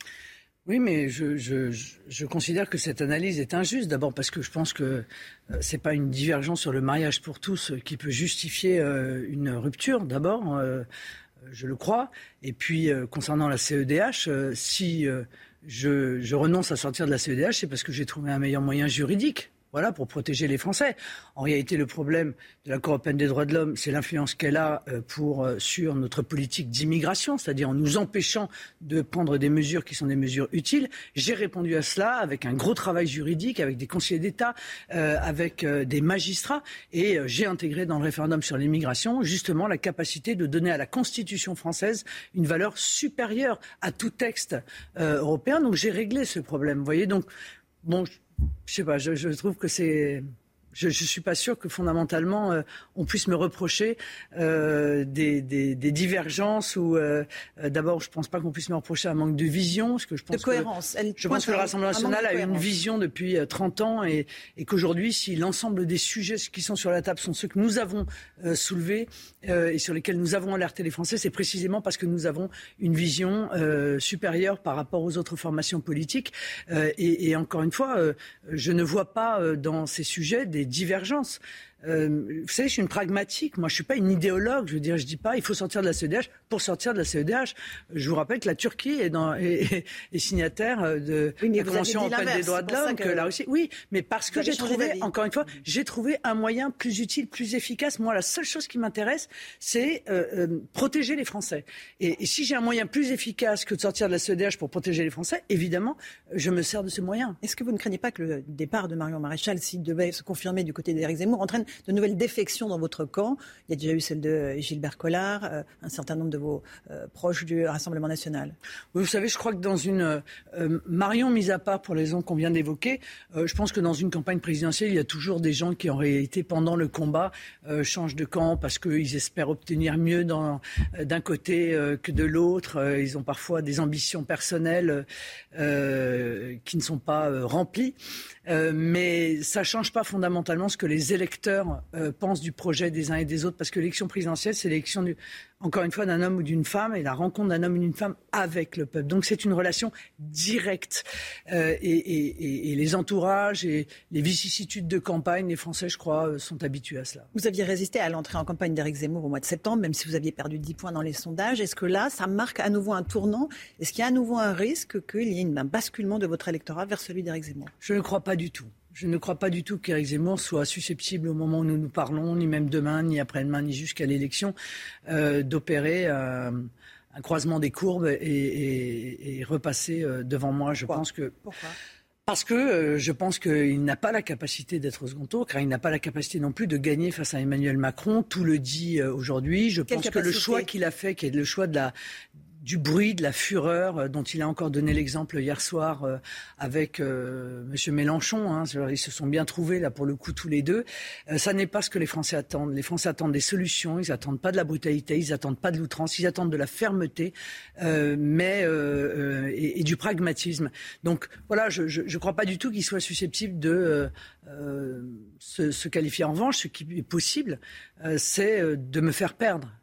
J'ai le sentiment que dans l'entourage d'Éric Zemmour, aujourd'hui, on n'a plus la volonté en réalité de faire gagner Éric Zemmour, mais que certains ont la volonté de me faire perdre. Et, et j'interroge euh, sur leur objectif euh, final, en fait. L'objectif final, est-ce que ce n'est pas l'union des droites, tant souhaitée par Éric Zemmour que par Marion Maréchal, et à laquelle vous vous opposez? Donc ce serait pour ça qu'il souhaiterait vous faire chuter. Oui, mais j'entends bien que j'entends qu'en réalité ils veulent absolument sauver la droite. Mais, mais moi je veux pas sauver la droite, je veux veux pas non plus sauver la gauche, je veux sauver la France. C'est une autre vision. Je suis pas dans une vision d'appareil à essayer de créer un camp ou ou, ou, euh, impulser une recomposition pour 2027 ou pour 2032. il y a une urgence aujourd'hui à offrir aux Français et à la France des solutions euh, pour euh, sortir euh, de cette insécurité qui est dramatique, de l'effondrement de notre système de santé, de la mise en cause de notre système de protection sociale, d'une immigration qui aujourd'hui est une véritable submersion. C'est urgent d'apporter des réponses. Donc, moi, les, histoires politiciennes comme ça, et c'est pour ça que vous, vous, avez choisi une stratégie de euh, zéro faute politique, pas d'outrance verbale, pas de dérapage. C'est une stratégie de second tour que vous voulez mener. Mais c'est pas une stratégie. Euh, c'est pas une stratégie. J'en suis à ma troisième élection présidentielle. J'ai rencontré des centaines de milliers de gens. Euh, ils, ils veulent plus de ça. Ils veulent plus, encore une fois, du bruit et de la fureur, des polémiques, du buzz. Ils en sont gavés, ils en sont saturés. Ils voudraient qu'on parle de politique, des sujets de fond, des sujets de leur quotidien. Est-ce qu'ils vont pouvoir terminer leur fin de mois? Est-ce qu'ils vont pouvoir faire le plein euh, pour aller voir leur mère malade ou pour aller euh, travailler? Est-ce que leurs enfants vont sortir de l'école en sachant parler, écrire euh, le français, compter et donc espérer un avenir? C'est ça qu'ils souhaitent. Et c'est à ces préoccupations-là que moi je veux répondre, être la présidente des solutions concrètes. Euh, Emmanuel Macron euh, multiplie euh, les gestes. Là, il y a eu un geste mémorial autour de la guerre d'Algérie. il continuera au mois de mars. Est-ce que vous souhaitez qu'il entre rapidement en campagne désormais et qu'il faut se déclarer à un moment ou à un autre? Ah, si vous voulez, euh, voilà un candidat euh, qui avance avec le dossard euh, du président et, le chéquier de la République. Bon, bien sûr que ça choque tout le monde. Il multiplie les déplacements avec, encore une fois, l'ensemble de l'infrastructure d'État. c'est pas correct, c'est pas loyal. Voilà, tout simplement. Est-ce qu'on a le droit d'avoir un combat électoral qui soit un combat électoral loyal? Euh, c'est tout ce que je demande. Après, il fait ce qu'il veut, hein, après tout. Euh, mais euh, qui s'étonne pas d'être jugé durement, de faire le choix qu'il fait aujourd'hui. Vous aimeriez pouvoir débattre avec lui avant le premier tour? Mais bien sûr, mais pour une raison simple, c'est moi je suis la candidate du peuple. Et le peuple, il attend du président qu'il vienne euh, rendre des comptes sur son mandat. Car euh, il a un bilan maintenant, Emmanuel Macron, et ce bilan est terriblement mauvais. Donc que le peuple euh, soit en attente de réponse de sa part, c'est tout à fait légitime, et, et je pense que le peuple s'exprime en partie au moins à travers moi serait antidémocratique de ne pas accepter ces débats avec les autres candidats avant le premier tour de la part du candidat. C'est quand même une fuite, quoi qu'on en dise. Enfin, c'est quand même une sorte de contournement, encore une fois, euh, de ce qu'est l'élection présidentielle, qui est le moment quand on est sortant euh, de, euh, du bilan et, et, puis de la confrontation des projets. Le débat de l'entre-deux tours, vous l'avez mené face à lui il y a cinq ans. Vous le redoutez à présent? Vous avez appris de vos erreurs passées? Non, non, je redoute pas. Je suis même assez impatiente euh, à, nouveau de débattre avec euh, Emmanuel Macron. Euh, voilà, j'ai commis des erreurs qu'il n'en commet pas, mais ça permet aussi d'avancer. Ça permet aussi précisément de savoir ce qu'on veut faire demain et ce que je souhaite lui dire demain et ce que je souhaite dire surtout aux Français, parce qu'en fait, c'est pas tant à lui que je veux dire des choses, c'est aux Français que je veux les dire. Alors justement, à propos du pouvoir d'achat, ça reste la principale préoccupation des Français. Vous avez hier fait quelques propositions, notamment pour euh, baisser les impôts de production sur les petites entreprises, pas seulement les grandes entreprises. C'est comme ça que vous redonnez du pouvoir d'achat aux Français? Non, je redonne du pouvoir d'achat par toute une série de mesures. La baisse de la TVA euh, sur l'énergie de 20 à 5,5, ce qui va évidemment euh, beaucoup euh, faciliter la vie de millions de Français qui aujourd'hui n'arrivent plus, je veux dire, à faire face au prix du fioul, au prix de l'électricité, au prix du gaz et au prix des carburants. C'est avec des mesures à destination des personnes âgées, notamment le retour de la demi-part des veufs et veuves, la réindexation des retraites, euh, le fait qu'il n'y ait pas de retraite en dessous euh, de 1000 euros. C'est toutes les mesures à destination des jeunes et des familles. la demi-part pleine pour le deuxième enfant fiscal, le, la gratuité des trains pour, aux heures creuses pour les jeunes, l'exonération d'impôt sur le revenu pour les moins de 30 ans. c'est l'ensemble de ces mesures un catalogue, en fait. qui va me permettre. Mais c'est pas un catalogue, c'est c'est une philosophie. Rendre aux Français leur argent. La réalité, c'est que les Français n'ont cessé d'être ponctionnés pour financer des politiques auxquelles ils s'opposent, et notamment pas seulement, mais notamment la politique d'immigration, qui est un véritable gouffre et, avec lesquels les Français ne sont pas d'accord. Donc moi, je veux leur rendre leur argent parce que c'est eux qui le gagnent et que je considère qu'aujourd'hui, euh, on, les spolie de cet argent de manière déraisonnable. hier, dans les cortèges de ceux qui manifestaient pour plus de pouvoir d'achat, on, ne parlait pas d'immigration. Les gens disaient, voilà, on veut, juste vivre dignement du fruit de notre travail. Donc vraiment, parce que la part du logement est trop lourde, on n'arrive plus à payer l'essence, on n'arrive plus à faire le plein de, courses. Mais bien sûr, mais les qui sont faites par l'État, ils servent à financer des choses, si vous voulez. Donc la réalité, c'est qu'aujourd'hui, les Français euh, euh, le problème n'est pas tant le consentement à l'impôt, même si cet impôt est devenu beaucoup trop lourd pour l'immense majorité de nos compatriotes, que le consentement à la dépense. Est-ce que les Français sont d'accord avec la manière dont l'État dépense leur argent? La réponse est non. Donc la première des choses à faire quand on rend de l'argent aux Français, c'est de faire des économies et faire des économies sur des euh, politiques qui sont des politiques que je considère comme toxiques pour le pays. À propos de la grande dépendance, vous l'avez évoqué, euh, on a lu le livre Les Fossoyeurs de Victor Castanet qui dénonce euh, les dérives d'une chaîne privée qui s'appelle Orpea, Orpea qui euh, subit une enquête aujourd'hui et sera convoquée par le gouvernement. qu'est-ce que vous proposez, vous? Est-ce que d'abord ce type de situation vous étonne ou pas? Et qu'est-ce que vous proposez pour le grand âge? Est-ce qu'il faut une loi grand âge? Elle a été abandonnée pendant le quinquennat. Non, mais les révélations de ce, livre suscitent un, un dégoût, une indignation absolument totale. Je veux dire, on est là, euh, comment dire, à la conjonction euh, euh, de choses, de dérives terribles de notre société, la déshumanisation de notre société, cette course au profit à tout prix, et puis aussi cette omerta d'un certain nombre d'élus et de notables qui sont actionnaires de ces maisons de retraite et qui ne disent rien, là encore, pour des raisons de profit. donc c'est terrible et on ne peut pas ne pas regarder en face cela. donc moi, j'ai toute une série de propositions. J'ai fait un livret sur la santé qui parle de l'hôpital, qui parle des aidants et qui parle évidemment aussi de la situation des EHPAD. Il faut D'abord, euh, remédicaliser euh, les EHPAD. Il y a beaucoup d'EHPAD dans lesquels il n'y a pas de médecin coordinateur. Ça n'est pas normal. Dans lesquels il n'y a pas d'infirmière 24 heures sur 24. Ça n'est pas normal. Il faut qu'il y ait un nombre de soignants par rapport au nombre de résidents euh, qui permettent aux soignants de ne pas maltraiter, parfois contre leur gré, les personnes âgées et, voir des choses comme des rationnements. Enfin bon, c'est objectivement terrifiant. Bon. et puis, peut-être faut-il réfléchir à un système mutualiste, comme ça existe pour les mutuelles, où le profit euh, soit, euh, euh, ne soit pas la priorité et où le bien-être évidemment de nos personnes âgées le soit. Pourquoi? Parce que la manière dont on traite les plus fragiles dans une société, c'est ça qui mesure notre niveau de civilisation. Et, objectivement, il y a beaucoup d'EHPAD dans lesquels les choses se déroulent bien. Il y en a aussi, il faut le dire, beaucoup d'autres qui sont indigne. Vous avez demandé une, commission d'enquête parlementaire à propos de cela. Est-ce que vous êtes d'accord avec ce que demandent les députés, notamment de gauche, euh, d'avoir un droit de visite pour les parlementaires dans ces EHPAD comme comme, comme, dans les prisons en réalité? Oui, alors d'abord, euh, j'ai déposé moi un projet de loi euh, pour un droit opposable aux visites. C'est-à-dire que je pense qu'on ne peut jamais interdire à une famille, quelle que soit la situation, de pouvoir voir nos, nos, aînés dans les EHPAD. Or, ça a été le cas pendant deux ans sur ordre du gouvernement. Donc ça, c'est déjà une première chose. Deuxièmement, oui, les députés ont le droit d'aller dans n'importe quel commissariat pour voir les conditions de détention euh, des mis euh, en garde à vue.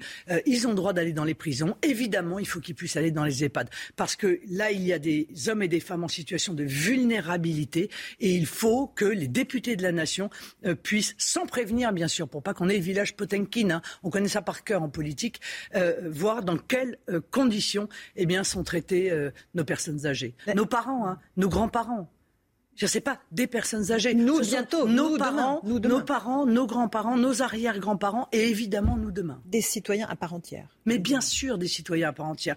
Il faudra réfléchir aussi, et je l'ai dit, aussi à la protection juridique. Car on s'aperçoit qu'il y a 80% euh, de personnes âgées dans ces EHPAD qui en réalité sont en situation de très grande vulnérabilité et qui n'ont pas accès à la protection juridique auquel ils devraient avoir accès. La loi Grand Âge, je le disais, a été euh, abandonnée en cours de quinquennat. Est-ce que vous la remettriez euh, euh, sur le chantier et comment est-ce que vous la financez? Mais je n'ai pas du tout la même vision qu'Emmanuel Macron de tout cela. Voilà, il, a une vision qu'il a accompagnée d'ailleurs, d'ailleurs de l'hôpital, qui est une vision comptable où il fallait réduire des lits. D'ailleurs, ils en ont réduit considérablement, y compris 5700 en pleine crise sanitaire, où il faut réduire les coûts. Ça n'est pas ma vision de la santé. La santé, ça n'est pas un bien comme un autre. Voilà, la santé, c'est euh, quelque chose auquel les Français sont profondément attachés. Nous y sommes tous attachés euh, pour nos parents et pour euh, nos enfants. Donc moi, ce que je souhaite, c'est que les personnes âgées puissent rester le, rester le plus longtemps possible chez eux. C'est pourquoi j'ai fait des propositions, notamment pour les aidants. Il y a 8 à 10 millions de gens qui font preuve de solidarité et qui aident aujourd'hui des personnes âgées en situation de dépendance ou d'ailleurs des enfants euh, qui sont porteurs de handicap. Euh, on leur a accordé trois mois de congé euh, aidant. Sérieusement, trois mois sur toute une carrière. Moi, je veux qu'ils puissent avoir 12 mois sur toute une carrière, mais surtout qu'on puisse compenser leur perte, euh, leur perte salariale. Non, compenser leur perte salariale euh, euh avec un effet par tranche, 100% de compensation pour ceux qui jusqu'au SMIC, et puis du SMIC jusqu'au salaire médian, 80%, puis au-dessus du salaire médian. Euh, 50% euh, euh, par tranche comme l'impôt sur le revenu. Il faut qu'on puisse donner la possibilité aux, familles, euh, aux, amis de pouvoir venir en aide, encore une fois, venir soutenir des personnes âgées sans qu'il y ait une perte financière, salariale, euh, qui soit trop importante. Au registre des grandes préoccupations des Français, il y a aussi la sécurité. Euh, les chiffres de la délinquance ont été publiés hier. Inquiétant, forte hausse des violences sexuelles, 33% de plus, coups et blessures volontaires, plus 12%, escroquerie, cyberattaque, plus 15%. À propos de ces hausses euh, des violences sexuelles, le gouvernement et Gérald Darmanin dit c'est parce que la parole s'est libérée que les personnes vont plus porter plainte. Est-ce que vous donnez crédit à cette thèse? Non, je ne crois pas. Je crois qu'il y a plus de violences sexuelles qu'il n'y en avait avant.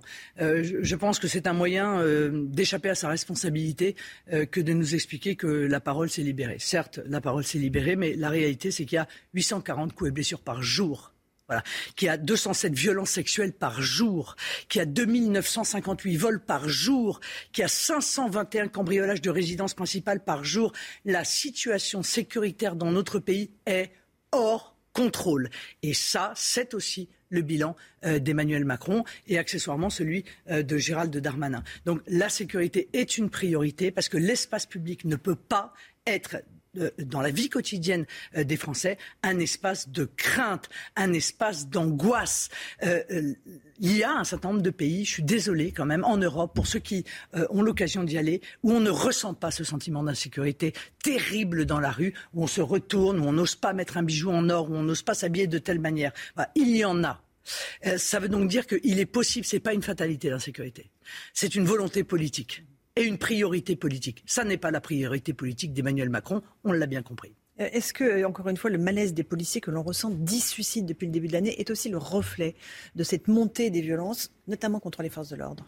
Mais bien sûr, mais le malaise des policiers, c'est quoi? C'est qu'ils ont l'impression que leur mission n'a plus de sens. Et c'est à cause de l'absence d'instruction de la part des politiques, c'est à cause de l'absence de soutien de la part euh, du président de la République et du gouvernement il y a une perte de sens. Ils ont l'impression, si vous voulez, de creuser un trou, de remplir le trou, de recreuser le trou, de remplir le trou, et que ce qu'ils font ne sert à rien. Il faut absolument que ce qu'ils font et ce qu'ils font bien servent à quelque chose. Et pour ça, c'est l'ensemble de la chaîne pénale qu'il faut traiter. C'est-à-dire, il faut doubler le nombre de magistrats. On en a déjà parlé ensemble. Il faut construire des prisons. Il faut qu'il y ait des centres éducatifs dans chaque département pour euh, les mineurs euh, qui sont les mineurs délinquants. Il faut pas leur donner le sentiment qu'ils euh, œuvrent en réalité pour rien parce qu'ils ont la passion de leur métier. Ils ont la passion de leur mission. Mais c'est désespérant. Je veux dire, personne ne supporterait de faire un travail comme ça où ils ont le sentiment que tout est, défait, qu'ils font et que euh, derrière eux, tout est défait.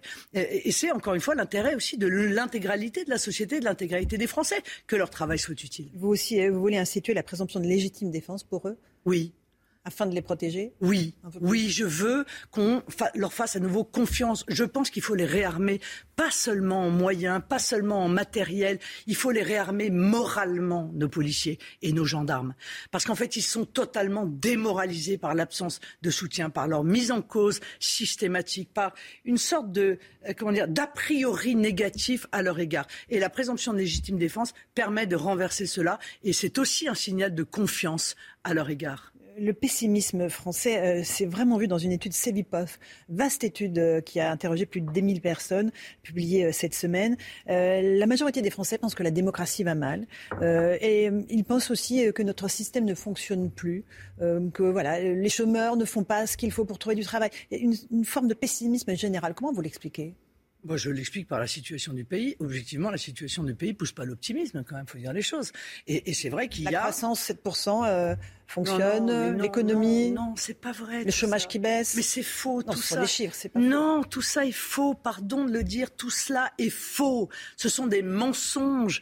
Euh, la réalité, c'est que euh, le, les, les chômeurs de catégorie A baissent, mais les chômeurs ABC en fait, ont augmenté depuis juin 2017.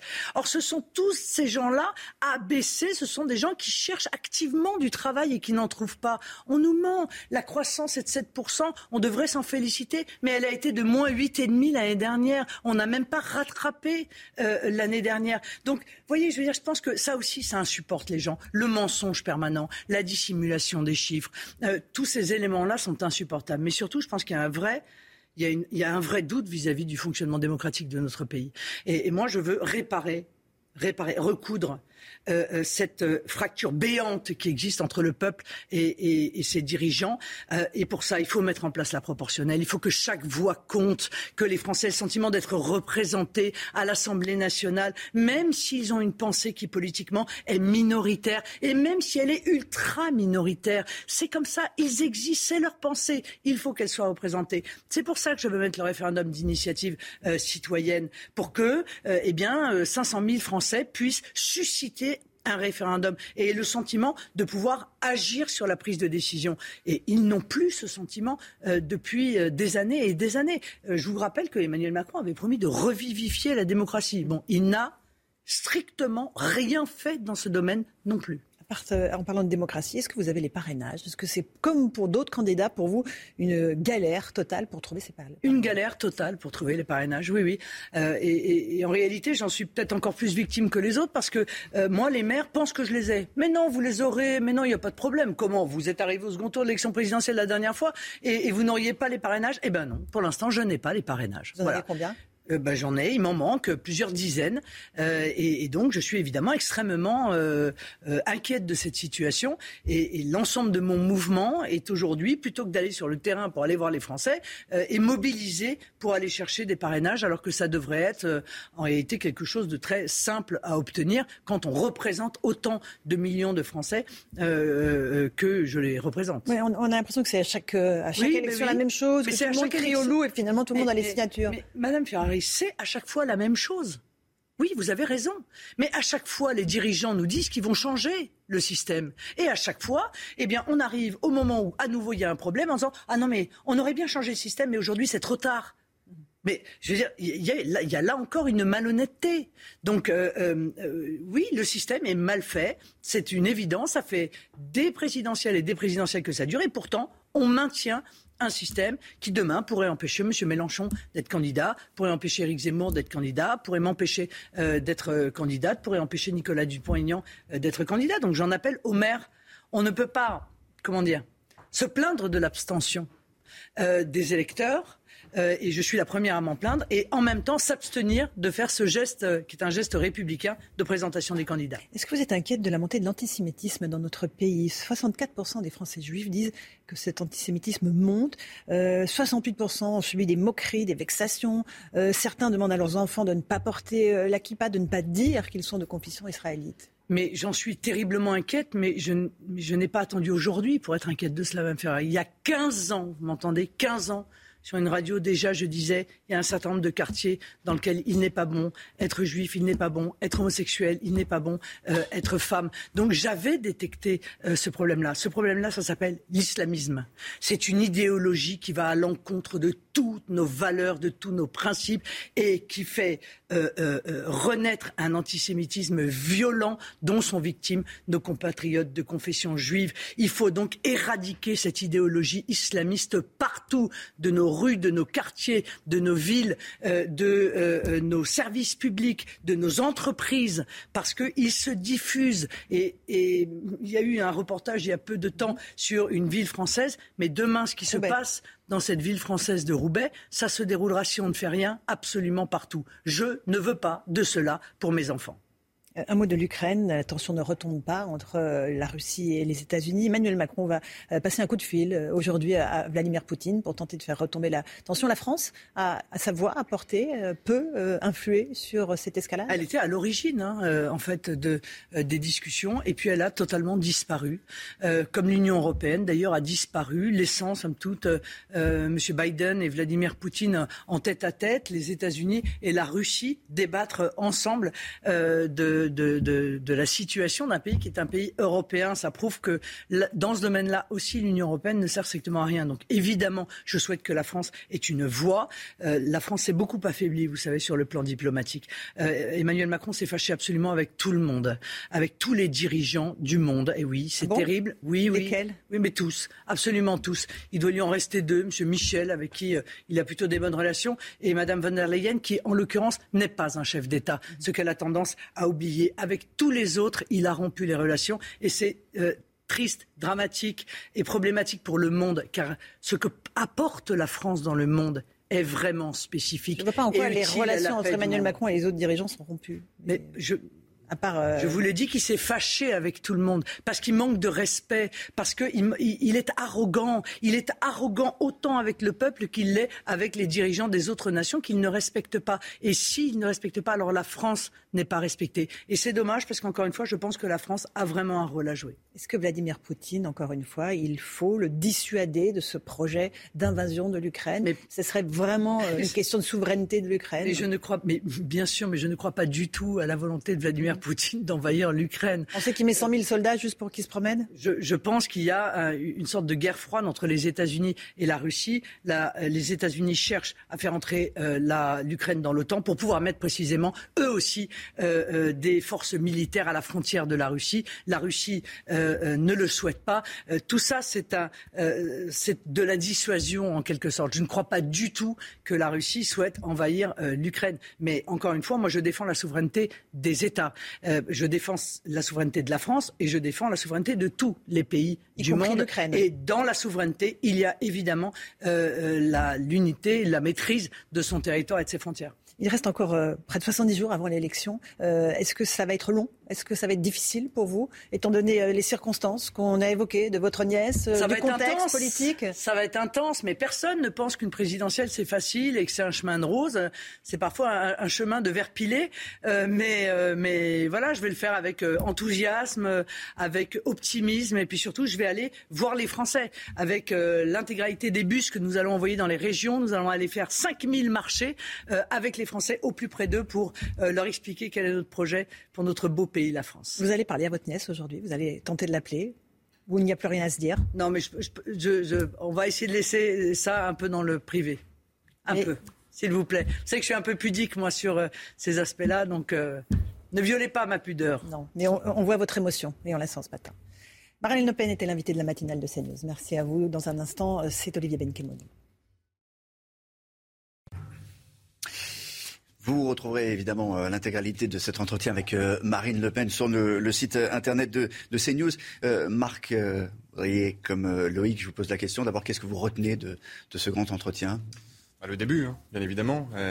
Émotion cette émotion, oui, cette émotion palpable du côté de Marine Le Pen à la suite de cet entretien accordé à nos confrères du Parisien par sa nièce, Marion Maréchal, qui exclut de soutenir Marine Le Pen pour la campagne présidentielle.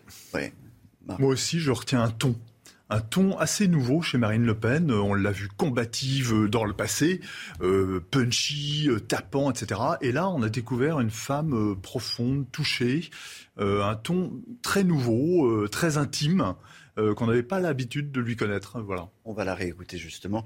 répondre à, cette question de Laurence Ferrari en, tout début d'interview concernant la décision de Marion Maréchal de ne pas la soutenir.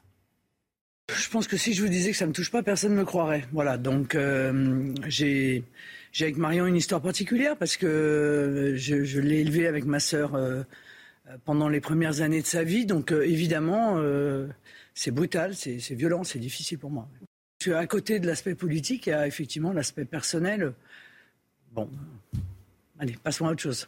Voilà, passons à autre chose, mais elle disait aussi qu'une euh, campagne présidentielle, vous l'avez entendu, c'est pas c'est pas un chemin rose, c'est même de verre pilé. C'est un chemin de, de, de, de verre pilé, donc euh, ça fait partie des coups qu'on prend. On a vu d'autres depuis cette euh, depuis le début de cette campagne présidentielle, on l'a donné quasiment exclu du, du, du, second tour au moment de la l'annonce de candidature d'Éric Zemmour. Elle tient la barre, Marine Le Pen, elle est dans cette primaire à trois entre Éric Zemmour, Valérie Pécresse et, et elle-même. C'est un nouveau coup dur, c'est un coup très dur, même c'est un coup familial que ça prête à donner euh, Marion Le Pen à, sa tante. Elle tient la barre, semble-t-il. Elle a une certitude de vote euh, aux alentours de 78%. C'est quand même énorme. Elle n'est pas loin du second tour dans toutes les enquêtes d'opinion. Mais effectivement, et on l'a vu, on l'a senti, c'est un coup très dur pour elle. Dernier mot, Marc. Oui, c'est un coup euh, sans doute très dur sur le plan intime. après ça, elle est quand même loin en tête. Elle a des atouts. C'est une femme politique qui en a vu d'autres. Hein. Que ça n'aura pas forcément de conséquences sur les, sur les intentions de vote? Non, non, pas forcément. Et puis, mais encore une fois, euh, Marion Le Pen a dit qu'elle se déciderait dans un mois, je crois, dans cette euh, mhm. interview. Donc, elle n'a pas tranché non plus en faveur ou en défaveur de sa tante. Elle dit aussi qu'il y a des cadres. Elle dit aussi qu'il y a des cadres. Il y a des cadres du RN qui attendent de savoir ce qu'elle va faire pour prendre eux-mêmes leurs leur décision. Oui, absolument. Non, mais c'est vrai que pour Marine Le Pen, il y a eu pas mal de défections. C'est compliqué. Je vous remercie tous les deux euh, pour ce mini débrief. Eric, Derek Maten, je vous dis à la semaine prochaine. Chana Lousteau également. Bon week-end sur CNews. L'info continue évidemment dans un instant. Ce sera l'heure des pros avec Pascal Pro. Tout de suite, Pascal Pro dans l'heure des pros.